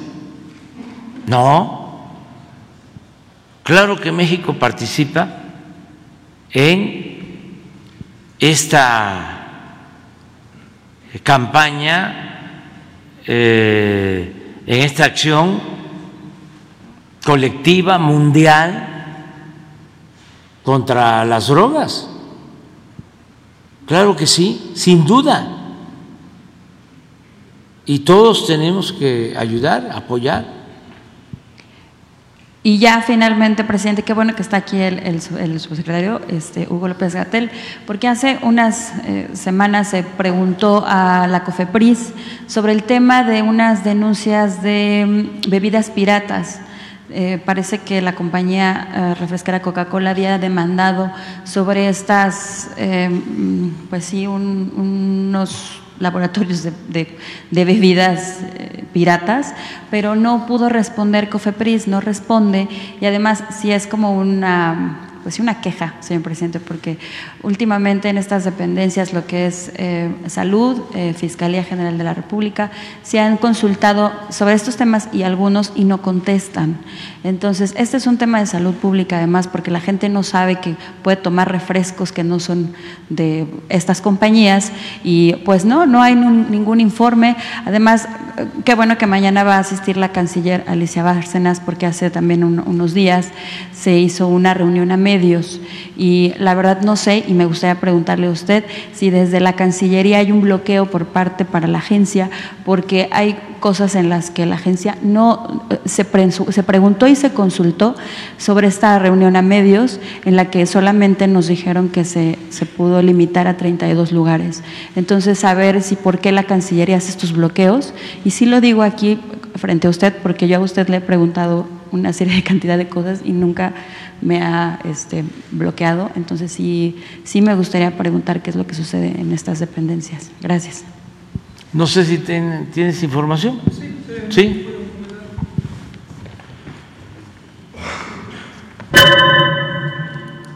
Muchas gracias, Stephanie, de la agencia Sputnik, por preguntarlo. Sí, brevemente eh, puedo comentar.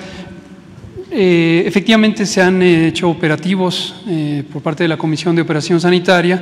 Cuando existen denuncias, estas pueden ser anónimas o pueden ser expresas, abiertas, sobre cualquier violación a los reglamentos que están bajo la custodia o del cumplimiento por parte de COFEPRIS.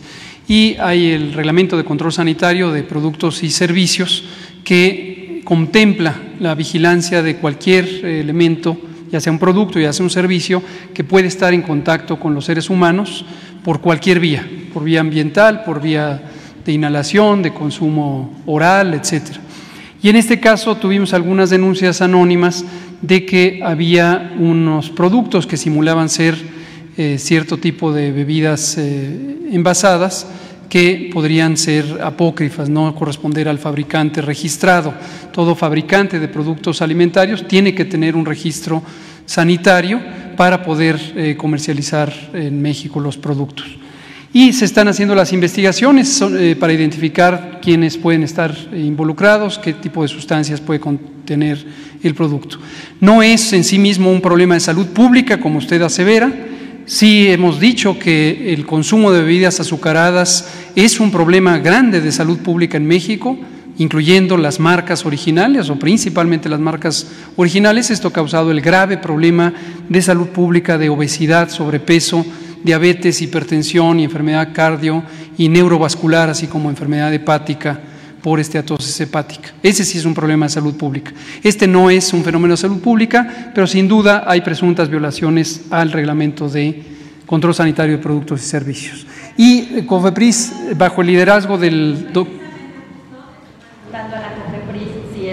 A eso voy. Pero yo tengo que venir a preguntarle a ustedes aquí, porque tienen como un mes que no me contesta. Claro, con mucho gusto. Para eso estamos y con mucho gusto lo volvemos a explicar las veces que sea necesaria, es justo lo que iba a decir.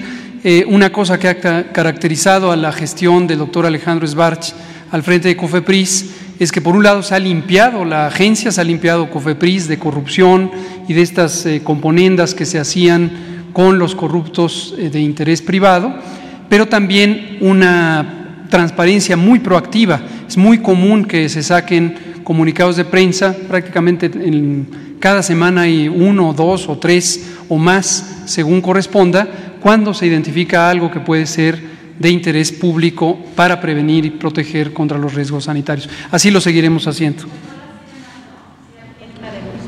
Sobre los específicos del proceso de investigación, desde luego se trata de no vulnerar cualquier elemento de la investigación que en su momento pudiera tener un carácter judicial, cualquier noticia anticipada violaría el debido proceso y como usted conoce perfectamente, eso sería una irresponsabilidad hacerlo. Gracias. Vamos adelante. Aquí empezamos.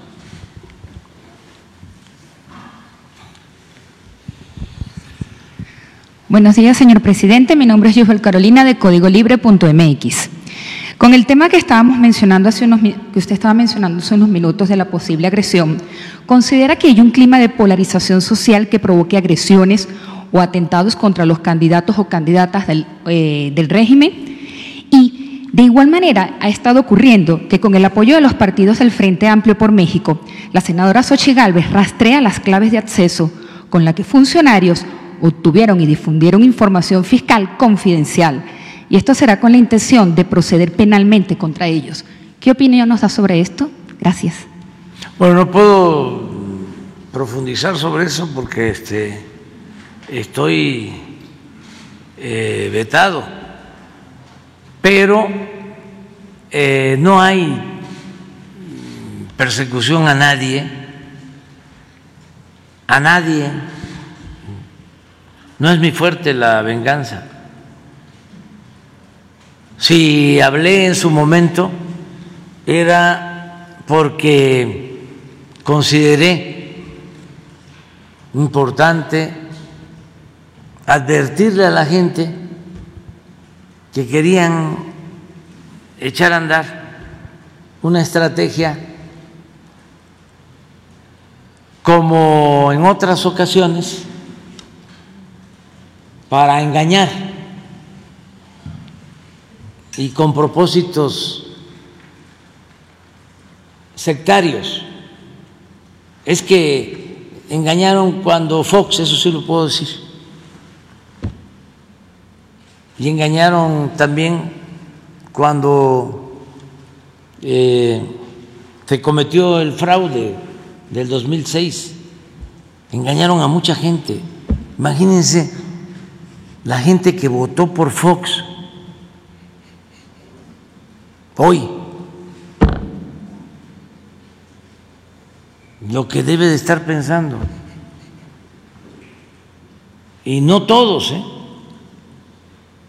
porque hay unos que no dan su brazo a torcer, aunque estén viendo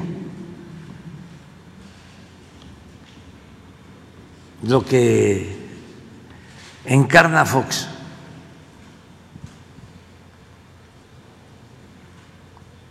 La derecha, por lo general, el conservadurismo, no tiene capacidad para rectificar.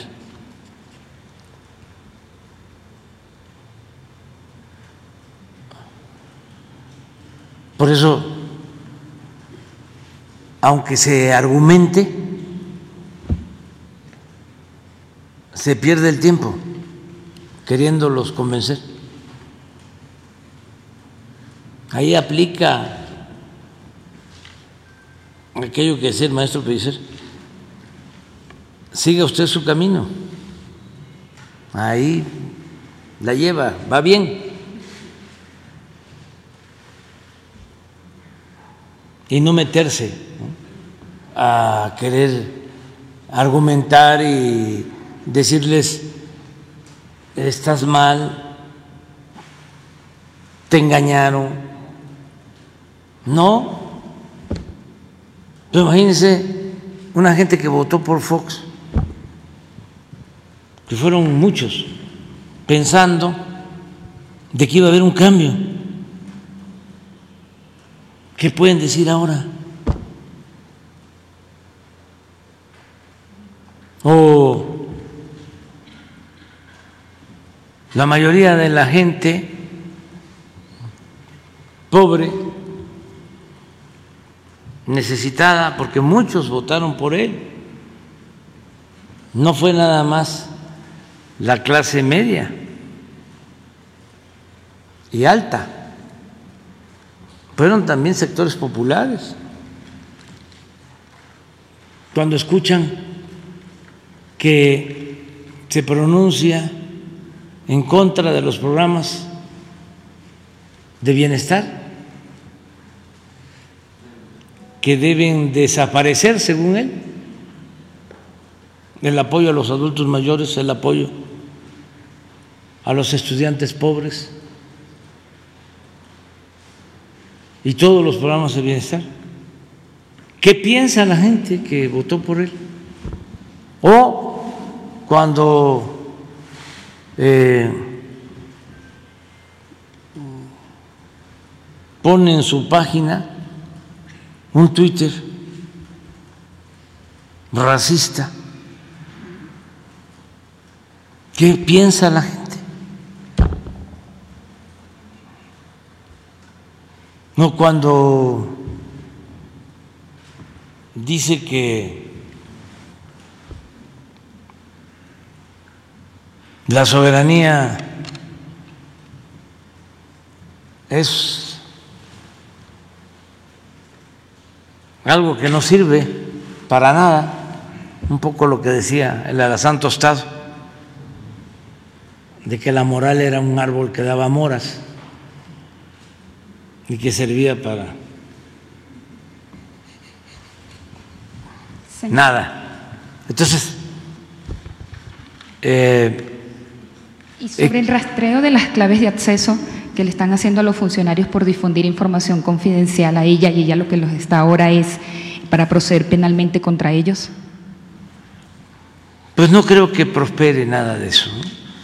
O sea, yo hablé porque se quería este, hacer una maniobra, ¿no? Supuestamente democrática, un, toda una estrategia, ¿no? Bien manipulada desde la cúspide con los medios.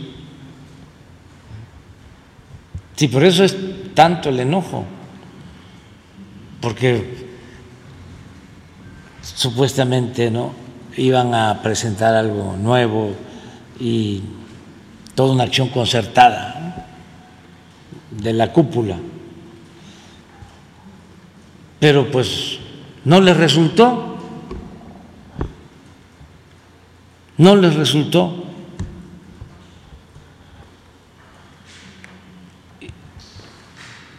Y aún con el exceso ¿no? de que yo no hable del tema,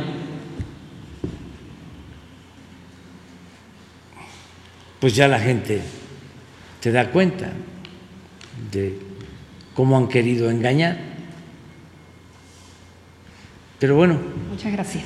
Ya está bastante claro todo. La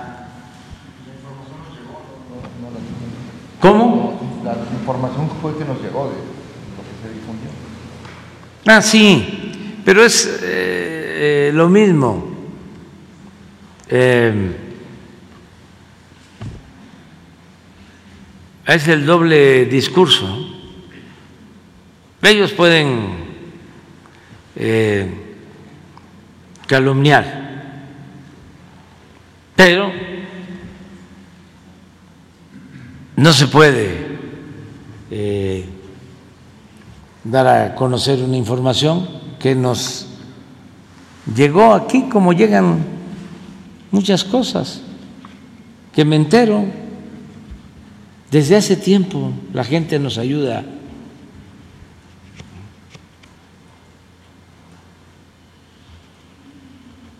pero sí este, eh, querían engañar y se frotaban las manos, ¿no? No, pues llegaron a poner encuestas en donde ya, ya ganaban. ¿Se acuerdan de las encuestas de Ciro?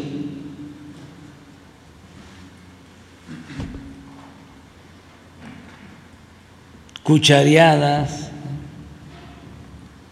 Ahora con los de España pasó lo mismo. Inflaron, inflaron, inflaron a la derecha porque utilizaron las encuestas.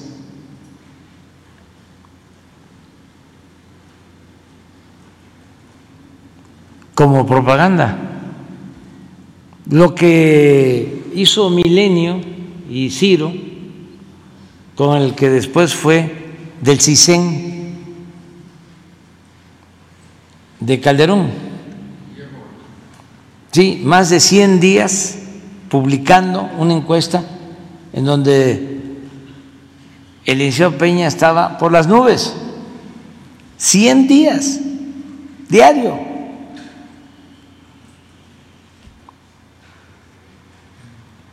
Y luego se demuestra pues que todo estaba falseado y lo único que hace es decir,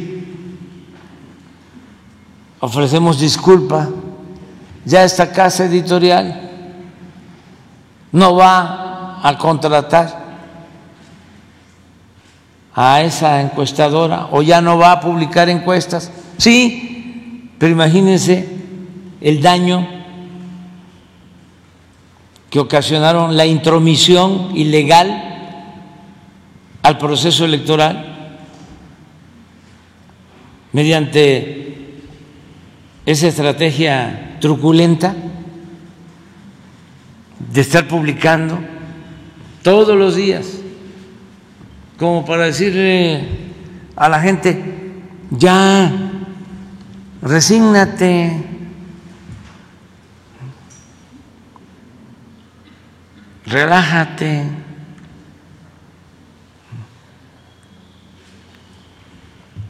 Ya, este, no hay más que esta opción. Y entonces ahora volvió Ciro a querer hacer lo mismo. Nada más que la historia solo se repite en versión caricaturesca ya no le salió, ¿no? Que inmediatamente este, se dio a conocer que la empresa de las encuestas pues tiene un compromiso con los beneficiarios, que no hay objetividad. Y todavía se enojan, ¿no? Porque se les descubre,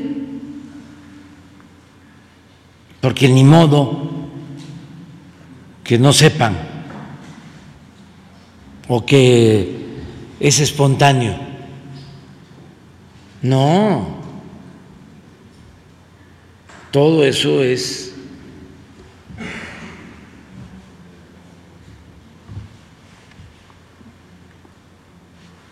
premeditado.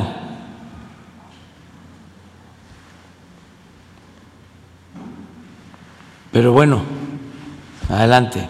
Buenos días, presidente, secretarios, funcionarios. Eh, preguntarle, pues, a finales de este mes sale ya el grupo interdisciplinario de expertos independientes que colaboraban para la investigación en torno al caso Ayotzinapa. Hoy se presenta el último informe. Tengo entendido que usted se reunió con dos de ellos ayer. Preguntarle qué se abordó en esta reunión y cómo se seguirá conduciendo esta investigación. Bueno, me reuní con el grupo. Son dos los que se quedaron y ya concluyen su labor.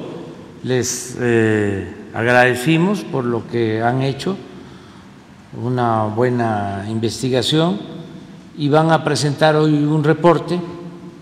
Nosotros vamos a continuar eh, con la investigación, se ha avanzado mucho. Yo les comentaba a ellos que en muy pocos lugares, yo creo que en ningún país del mundo, un gobierno lleva a cabo una investigación y sobre todo eh, una decisión de castigar a los responsables. Aquí están detenidos eh, altos funcionarios públicos, que no había sucedido, tanto civiles como militares, y continúa la investigación. Los padres ya han manifestado a través de su abogado que se sentirían descobijados con la salida de este grupo. Sí, pero ellos decidieron este, concluir su etapa y ya nosotros vamos a darle continuidad. Va muy avanzada la investigación. ¿Podría concluirse ya para este aniversario que se cumple en septiembre? Yo tengo el compromiso de llegar a, a conocer toda la verdad, a que se conozca toda la verdad sobre la desaparición de los jóvenes. Y es un compromiso que lo voy a cumplir. Lo estoy cumpliendo. Se va avanzando. Se va avanzando y mucho. Deben de estar detenidos como 120, 130 eh, personas, civiles eh, y eh, servidores públicos.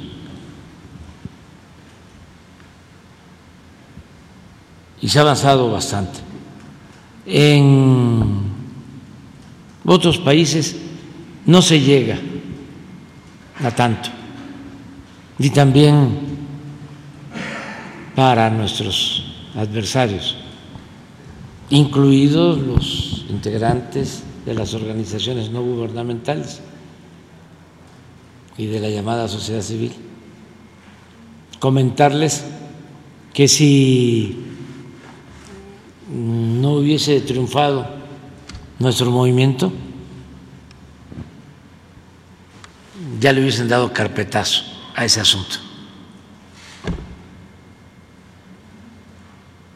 Los del bloque conservador, que dominaron México durante mucho tiempo y que fueron los responsables de todos estos actos de represión y de violación de derechos humanos. Es nada más para ubicarlos porque eh, a veces eh, nos consideran igual que los que estaban. Y no, no somos iguales. Somos distintos. Nosotros no somos represores.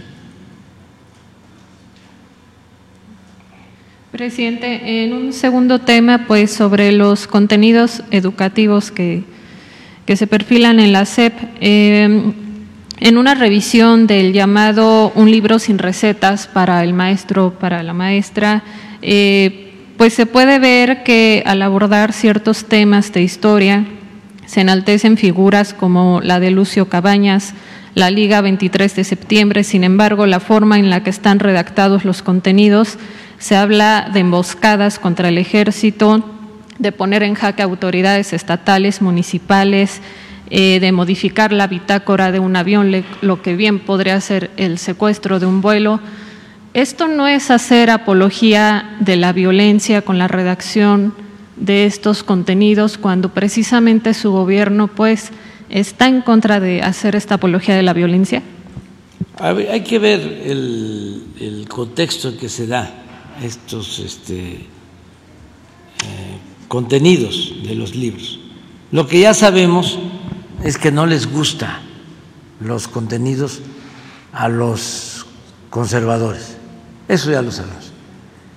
No desde ahora, fíjense que lo sabemos cuando menos desde hace, si no me equivoco, 70 años, cuando el presidente López Mateos, no, 50, sí, el presidente López Mateos eh, 58-64. Entonces, a la fecha, ¿cuánto tiene? Como 60 años, ¿no? Más o menos. Desde entonces, la derecha no quiere los libros de texto. Entonces ya lo sabíamos.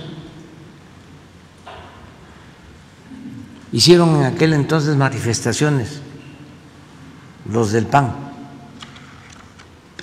y las sociedades en contra de la educación pública. Se opusieron a los libros de texto. Entonces ya sabíamos. No se oponían antes a los libros porque ya estaban cambiando nuestra historia ya lo del pipila no había existido, eh, siete leguas no era caballo, sino yegua, nada más que el corrido, pues es el corrido. Hidalgo era un demagogo, libertino, igual que Morelos. Es más, para no andar con medias tintas, quitaron la materia de civismo y de ética. Entonces ya sabíamos que a los del Reforma, pues, cómo les iba a gustar que se cambiaran los contenidos de los libros de texto. Pues no. Nada más que ojalá y comprendan de que hubo un cambio y que es un cambio verdadero, no lo de Fox,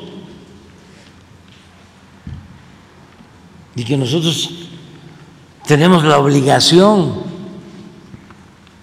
de eh, aplicar una política distinta en lo económico, en lo político, en lo social, porque son proyectos distintos y contrapuestos, y la gente votó por el cambio verdadero, por la transformación. Tan es así que ahora tenemos más apoyo que cuando ganamos.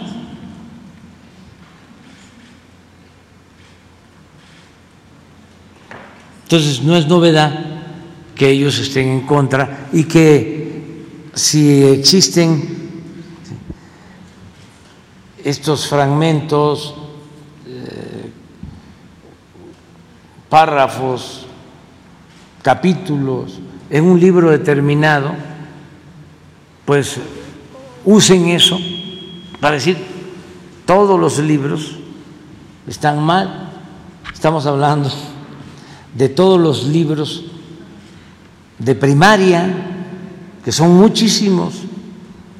Vamos a distribuir millones de libros para el próximo ciclo escolar que inicia el 28 de agosto.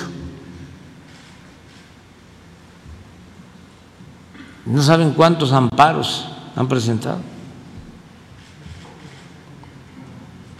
Pero ya estamos también acostumbrados a eso ¿Y ya se han resuelto todos? Se están resolviendo, sí, todos, todos, todos. Y estamos nosotros, pues, entrenados. Es como una carrera de obstáculo. Somos corredores de obstáculo. Eh, nos ponen un obstáculo, lo brincamos, seguimos corriendo, y otro obstáculo y lo brincamos, y ahí vamos, y ahí vamos, y ahí vamos, y ahí vamos. Y además es interesante porque si no hubiese en esos obstáculos, si estuviesen quemándonos incienso, aplaudiéndonos los del bloque conservador, los traficantes de influencia, los políticos corruptos, los medios de manipulación, estaría yo preocupadísimo. Entonces, si no dormiría, tendría yo que depender del tafil Eh, finalmente, presidente, y pues a reserva de que sé que tiene este veto para no hablar de cierta aspirante, eh, sí preguntarle eh, sobre la insistencia que habrá de parte de Xochil Gálvez para buscar que, en este caso, el Tribunal Electoral del Poder Judicial lo sancione por violencia política de género, ya que el INE rechazó las medidas cautelares, y por otro lado, también por lo que decía de la violencia Ayer ella acusó a gente de Morena de haberla sacado con violencia de un mercado de artesanías. Cabría el llamado para sus simpatizantes militantes. Para todos, o sea, para todos. Este, hay que respetarnos y ser, eh, pues, eh, muy partidario de la libertad, demostrar que la intolerancia tiene que ver con la derecha. Es como la mentira, es reaccionaria, la verdad es revolucionaria. Es clarísimo. Ojalá y mañana lo podamos ver. Hay un artículo muy bueno de Pedro Miguel. Ojalá y mañana lo pongamos de cómo ha sido el comportamiento de la izquierda en México y cómo ha sido el comportamiento de la derecha.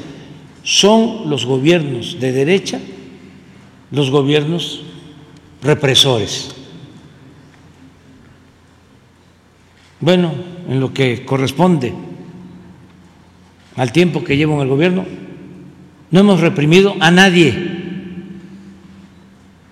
Y esto no lo pueden decir los del bloque conservador.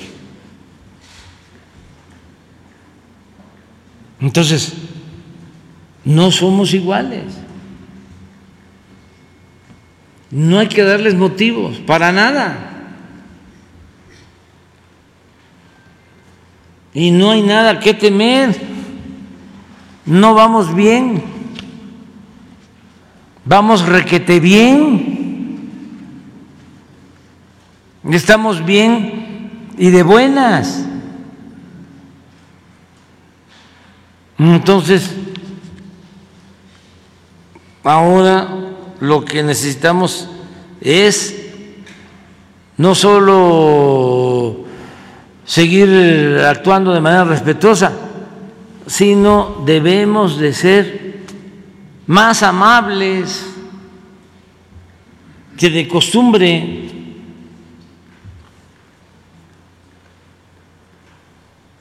afectuosos, no testerear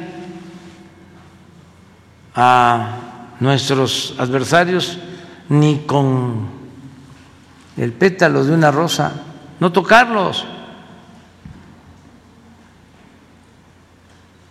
¿Sí?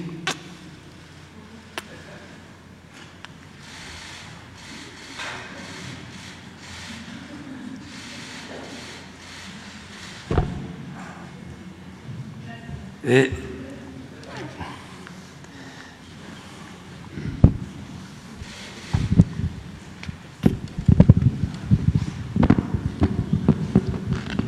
Eh, presidente de todos los mexicanos, servidor eh, Carlos Pozos, reportero de la Molécula Oficial. Y bueno, pues antes que nada, presidente, los fabricantes de tenis y de calzado de San Francisco del Rincón y Purísima del Rincón en Guanajuato le agradecen a usted y a la secretaria de Economía, Raquel Buenrostro, sus atenciones e informan que llegaron a acuerdos para reforzar los filtros aduaneros, regular la importación de calzado y se establecerá un dumping en materia prima para la industria, presidente. Y bueno, pues eh, inicio. Eh, apenas eh, en Oaxaca el Congreso destituyó el sábado 22 a, 22 magistrados del Tribunal de Justicia Administrativa y cambió el nombre del organismo. En ese mismo sentido, señor presidente, comentarle que el valor de los juicios tramitados ante el Tribunal Federal de Justicia Administrativa superan eh, un valor estimado de 815.560 millones de pesos, lo que equivale al 3.13% del PIB en México. Pero también hay que destacar que eh, en 18 años de litigio, el Tribunal Federal de Justicia Administrativa, los defensores del Estado mexicano perdieron 7 de cada 10 casos, presidente. Los datos hablan por sí mismos y le digo que se registraron 41.648 descalabros en los 57.499 asuntos vistos por el tribunal en, en, un periodo reciente, lo que se observa una efectividad de tan solo el 27.6%. Esas derrotas judiciales costaron al erario el equivalente al 1.9% del PIB. Presidente, eh, usted eh, designó a 71 personas para ocupar magistraturas vacantes en las áreas regionales del Tribunal Federal de Justicia Administrativa, cuya ratificación deberá ser dictaminada por la Comisión Permanente del Congreso de la. Eh, Carlos Loret de Mola en el Universal asegura que usted decidió renovar al Tribunal Federal de Justicia Administrativa con la inclusión de 60 nuevos miembros y asegura que alrededor de dos tercios de estos nombramientos son, son personas relacionadas con Morena. Según, eh, según él, la mayoría carece de experiencia previa y presenta posibles conflictos de interés. Loret eh, denuncia que entre los designados varios tienen relación estrecha con Adán Augusto López. Eh, mi pregunta, presidente, sería, ¿necesita el Tribunal de Justicia Administrativa eh, una purificación y si usted considera que el gran pendiente que usted le dejaría a los mexicanos es el gran enemigo que es el Poder Judicial y su falta de purificación.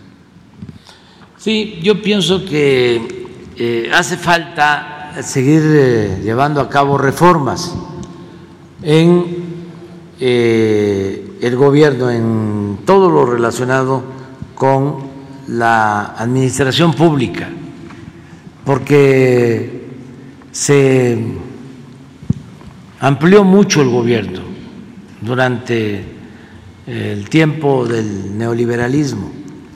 Aplicaban lo de la empleomanía, es decir, eh, el gobierno eh, era para dar empleo, ocupación a eh, los amigos, a los eh, familiares. Y si es un gobierno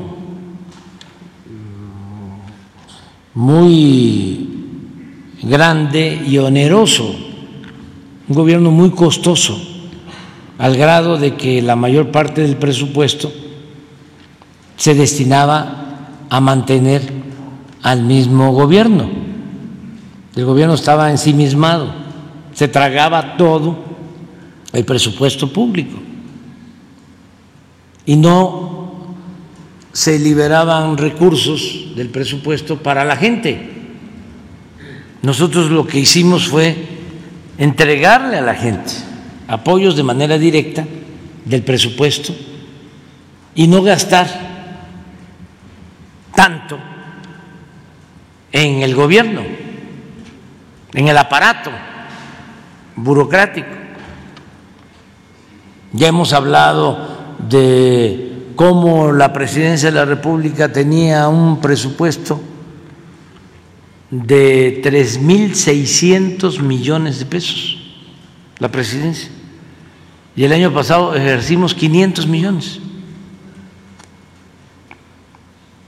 De 3.600 en el 2018 a 500 en el 2022.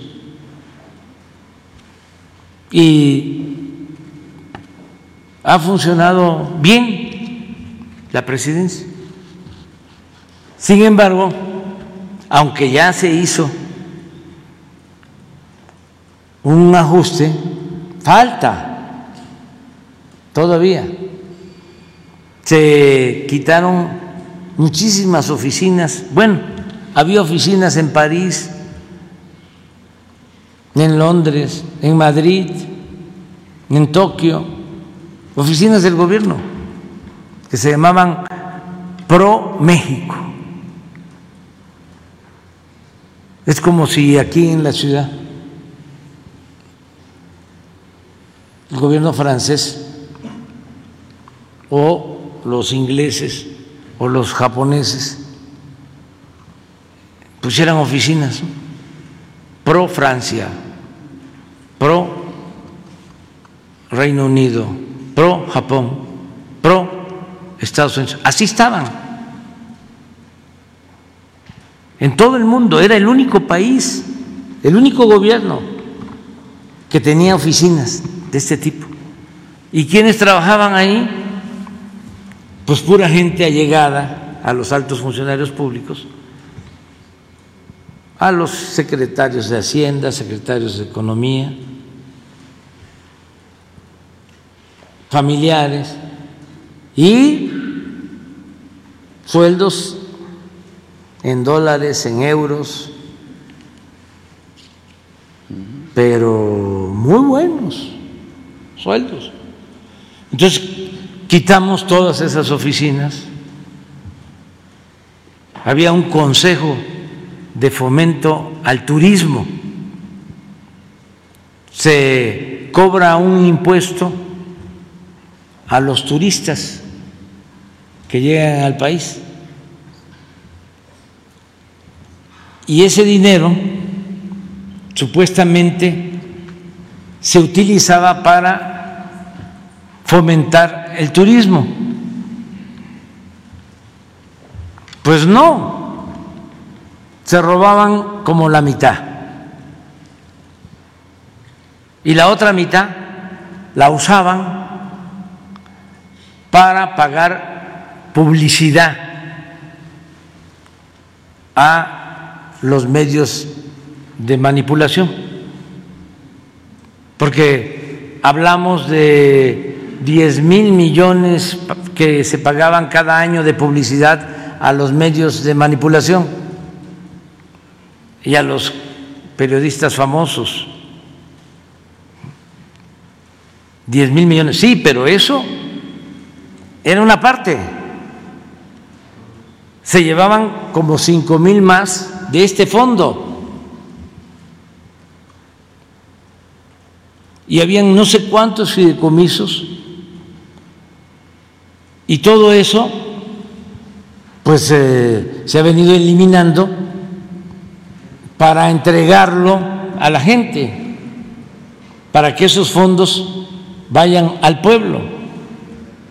Pero todavía, todavía no se termina. Imagínense que el Poder Judicial tiene un fideicomiso de 20 mil millones de pesos. 20 mil millones de pesos ahí guardados. Y me hablas de los tribunales administrativos y lo mismo, están sobredimensionados. Es muchísimo el aparato burocrático, administrativo. Claro que hay que hacer ajustes. Y hay muchísimas oficinas, instituciones supuestamente autónomas que no hacen nada. Ahí está el caso de la transparencia. Ya no puedo hablar de eso. Me lo prohibieron. Pero, ¿de qué sirven? Y son mil millones de pesos al año. ¿Qué no está la Auditoría Superior de la Federación,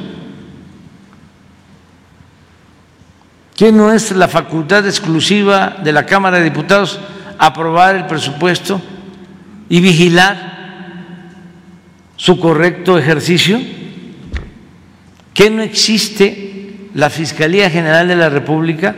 Hay hasta una Fiscalía Anticorrupción Existe además la Secretaría de la Función Pública,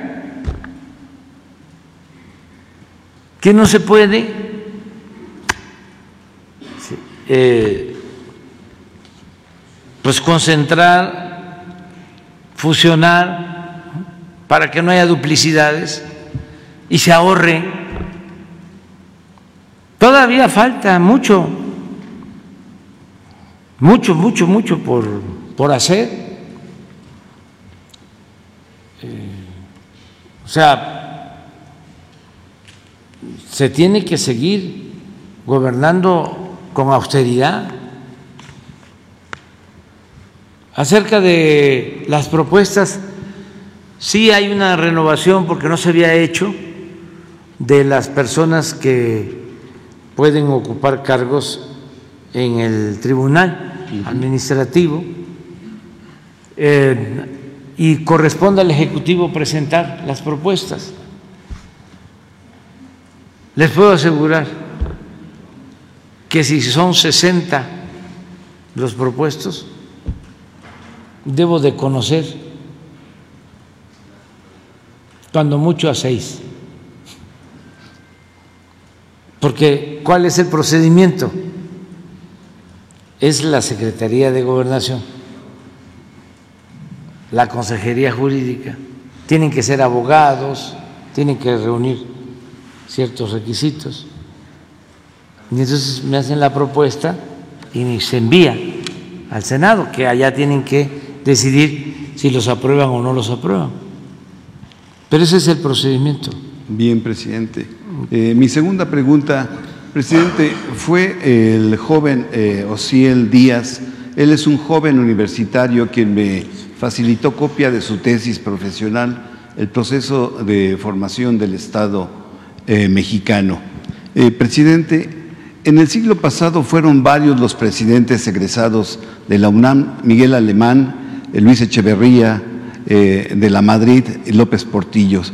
En este siglo XXI, usted es el primer egresado de la Facultad de Ciencias Políticas y Sociales que es presidente de México.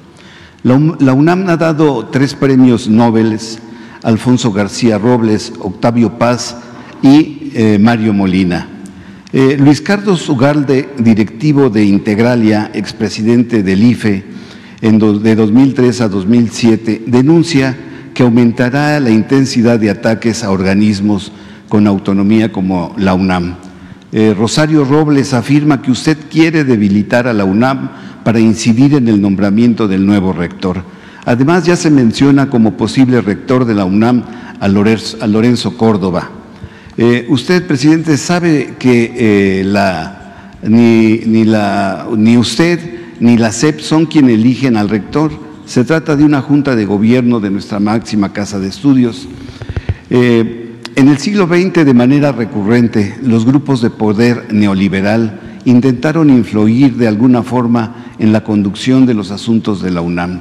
El Estado mexicano a partir de los años 80, en el contexto neoliberal, ha dejado ser un Estado benefactor para apartarse de su compromiso histórico con la educación pública. Un ejemplo fue la resistencia estudiantil con la huelga que impidió el aumento a las cuotas, las cuales son simbólicas debido a que no se incrementa desde 1947, presidente. La universidad pública en México está ligada estrechamente a los procesos sociales, por lo mismo a lo largo del devenir histórico, su desarrollo ha respondido a diversas situaciones políticas, culturales y económicas del país, razón por la cual se ha visto directamente afectada por las profundas transformaciones en las tres últimas décadas, especialmente a partir de que se introdujo el nuevo modelo económico que trastocó el espíritu mismo del proyecto de nación establecido en la Constitución de 1917. Esto me lleva, presidente, para preguntarle, quiero saber cuál es su opinión de cómo debe ser el perfil de la rectora o rector que debe de regir a nuestra universidad y así romper con la derechización que se dio en la UNAM durante el periodo neoliberal.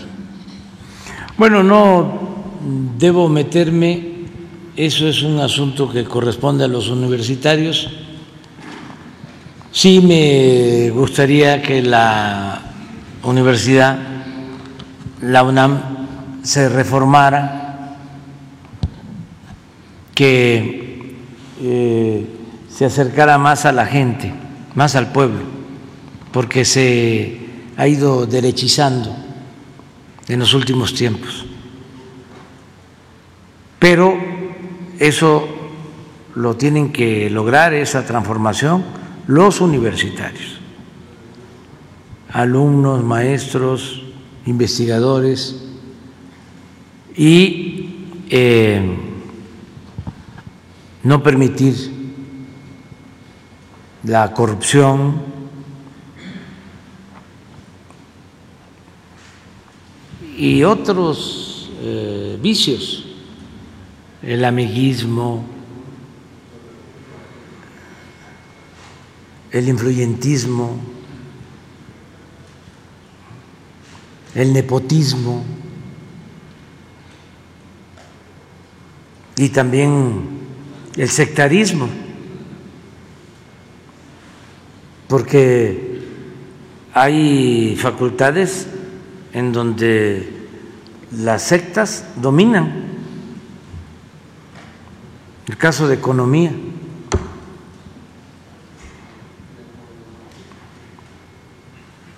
Un grupo se apoderó de economía y muy retrógradas. Al principio engañaron de que eran progresistas, pero Salinas los cooptó. Y aquella escuela de economía tan importante para el país se fue eh, acomodando a la política neoliberal. Eso sí, los dirigentes empezaron a obtener cargos tanto en economía como en la universidad.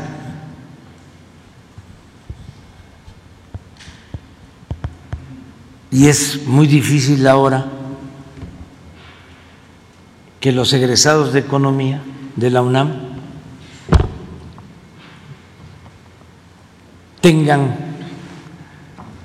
una propuesta alternativa a la política económica neoliberal. No les enseñaron eso. Muy lamentable. Y en ciencia política igual, pero está peor economía. Y de derecho ni hablamos. Imagínense que el Instituto de ciencias jurídicas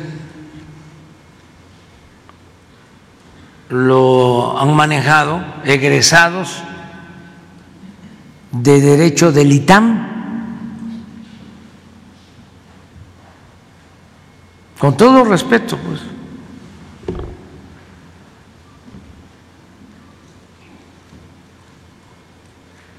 Entonces sí hace falta más eh, profundidad en el análisis, la reflexión, todo lo vinculado a las ciencias sociales requiere de una modificación, pero eso tiene que salir de los propios universitarios. Y se tiene que respetar la autonomía de la universidad y de todas las universidades. Nosotros no vamos a meternos en nada, en nada, nada, nada, nada. Eh, los universitarios van a decidir. Lo importante es que ya no decida Narro, porque dicen, eh, somos autónomos, sí, es como los candidatos independientes, son independientes del pueblo, no del poder. Sí, es la autonomía para decidir pensando en la educación que transforma, en la educación como práctica, la libertad, no el tener el control para eh, tener influencias políticas y hasta hacer negocios al amparo de los cargos universitarios. Entonces, sí, ejercicio pleno de la autonomía. Es como la libertad de expresión. ¿Ustedes creen que todos ejercen la libertad de expresión o en el medio lo que hacen es traficar con la libertad de expresión.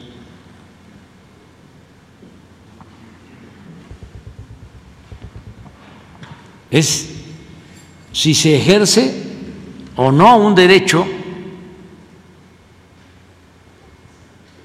y eso es lo que está en juego, pero ojalá y se mejore la, la UNAM lo deseo, y todas las universidades del país, públicas y privadas.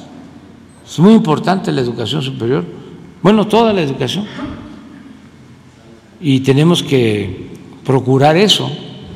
Pero nosotros no nos metemos en nada, absolutamente, nunca nos hemos metido, nunca, ni cuando estábamos en la oposición.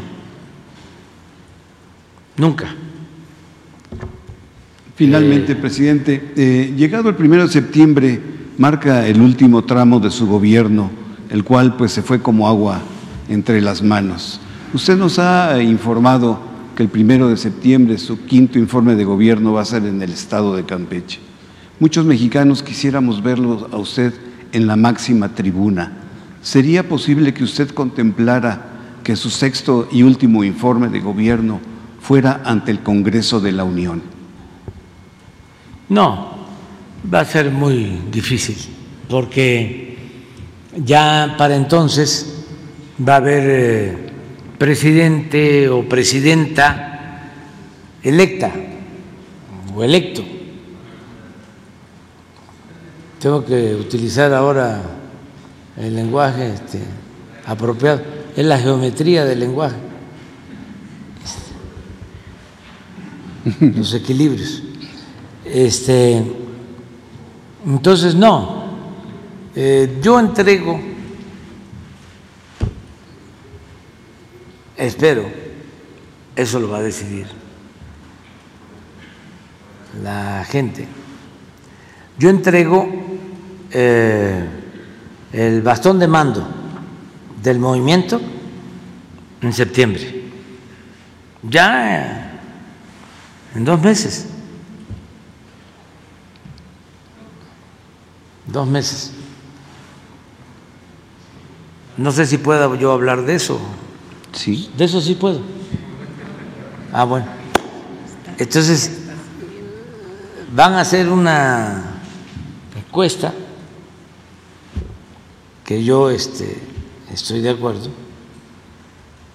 para elegir en el movimiento de transformación a quien va a encabezar el movimiento eh, hacia adelante, quien me va a sustituir. Entonces, ya en septiembre yo entrego el bastón de mando a quien va a sustituirme en la dirección del movimiento de transformación. Y en septiembre del año próximo entrego la banda presidencial y me retiro.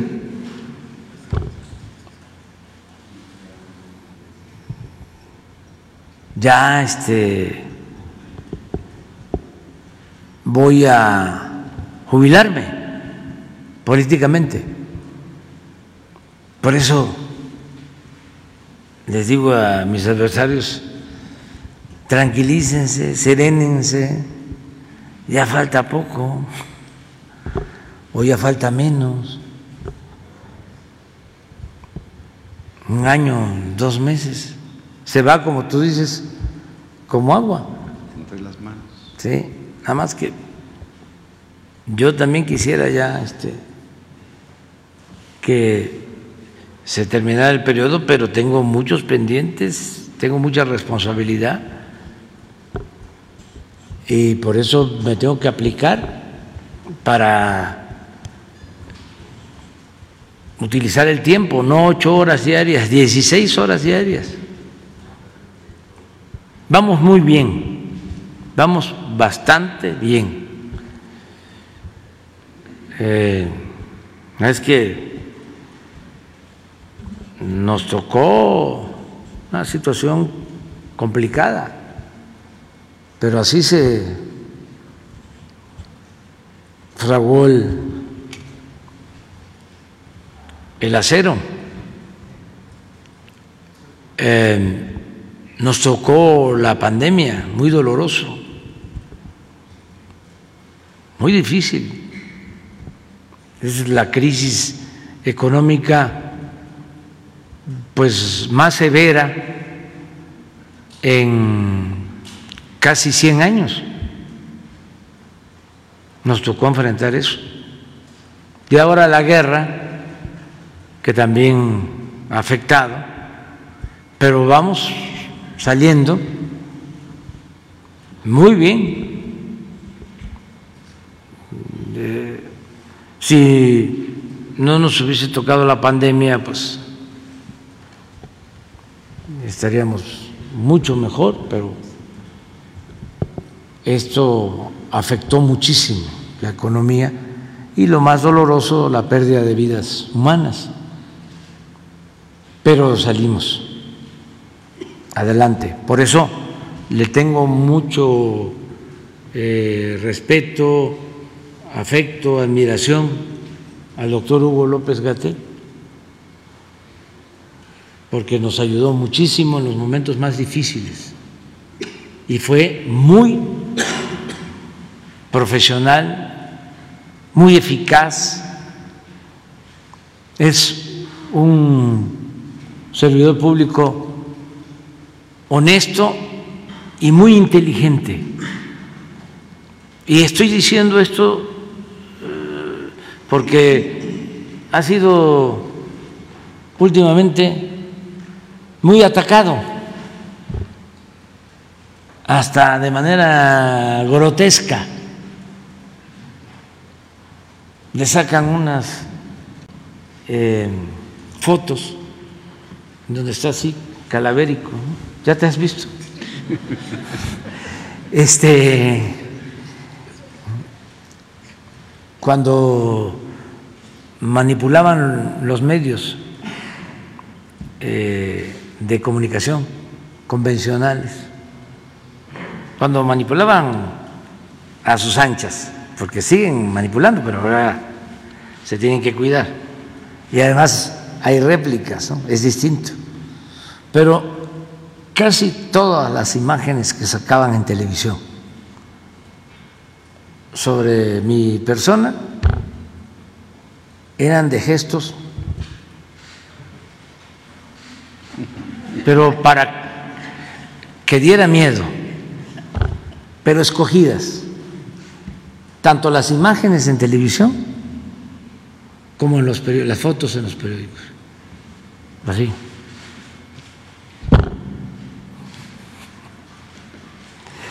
Así está ahora. Este. Uh, yo hasta ahora que te vi, pues no, no, no está tan mal, o sea. Presidente, y finalmente, ahorita que estamos requete bien, quedó pendiente eh, la melodía del Infierno Verde de Salvador Manrique. Estoy seguro que le va a gustar. Bueno, queda pendiente. Gracias. Nos vemos. Adiós, adiós.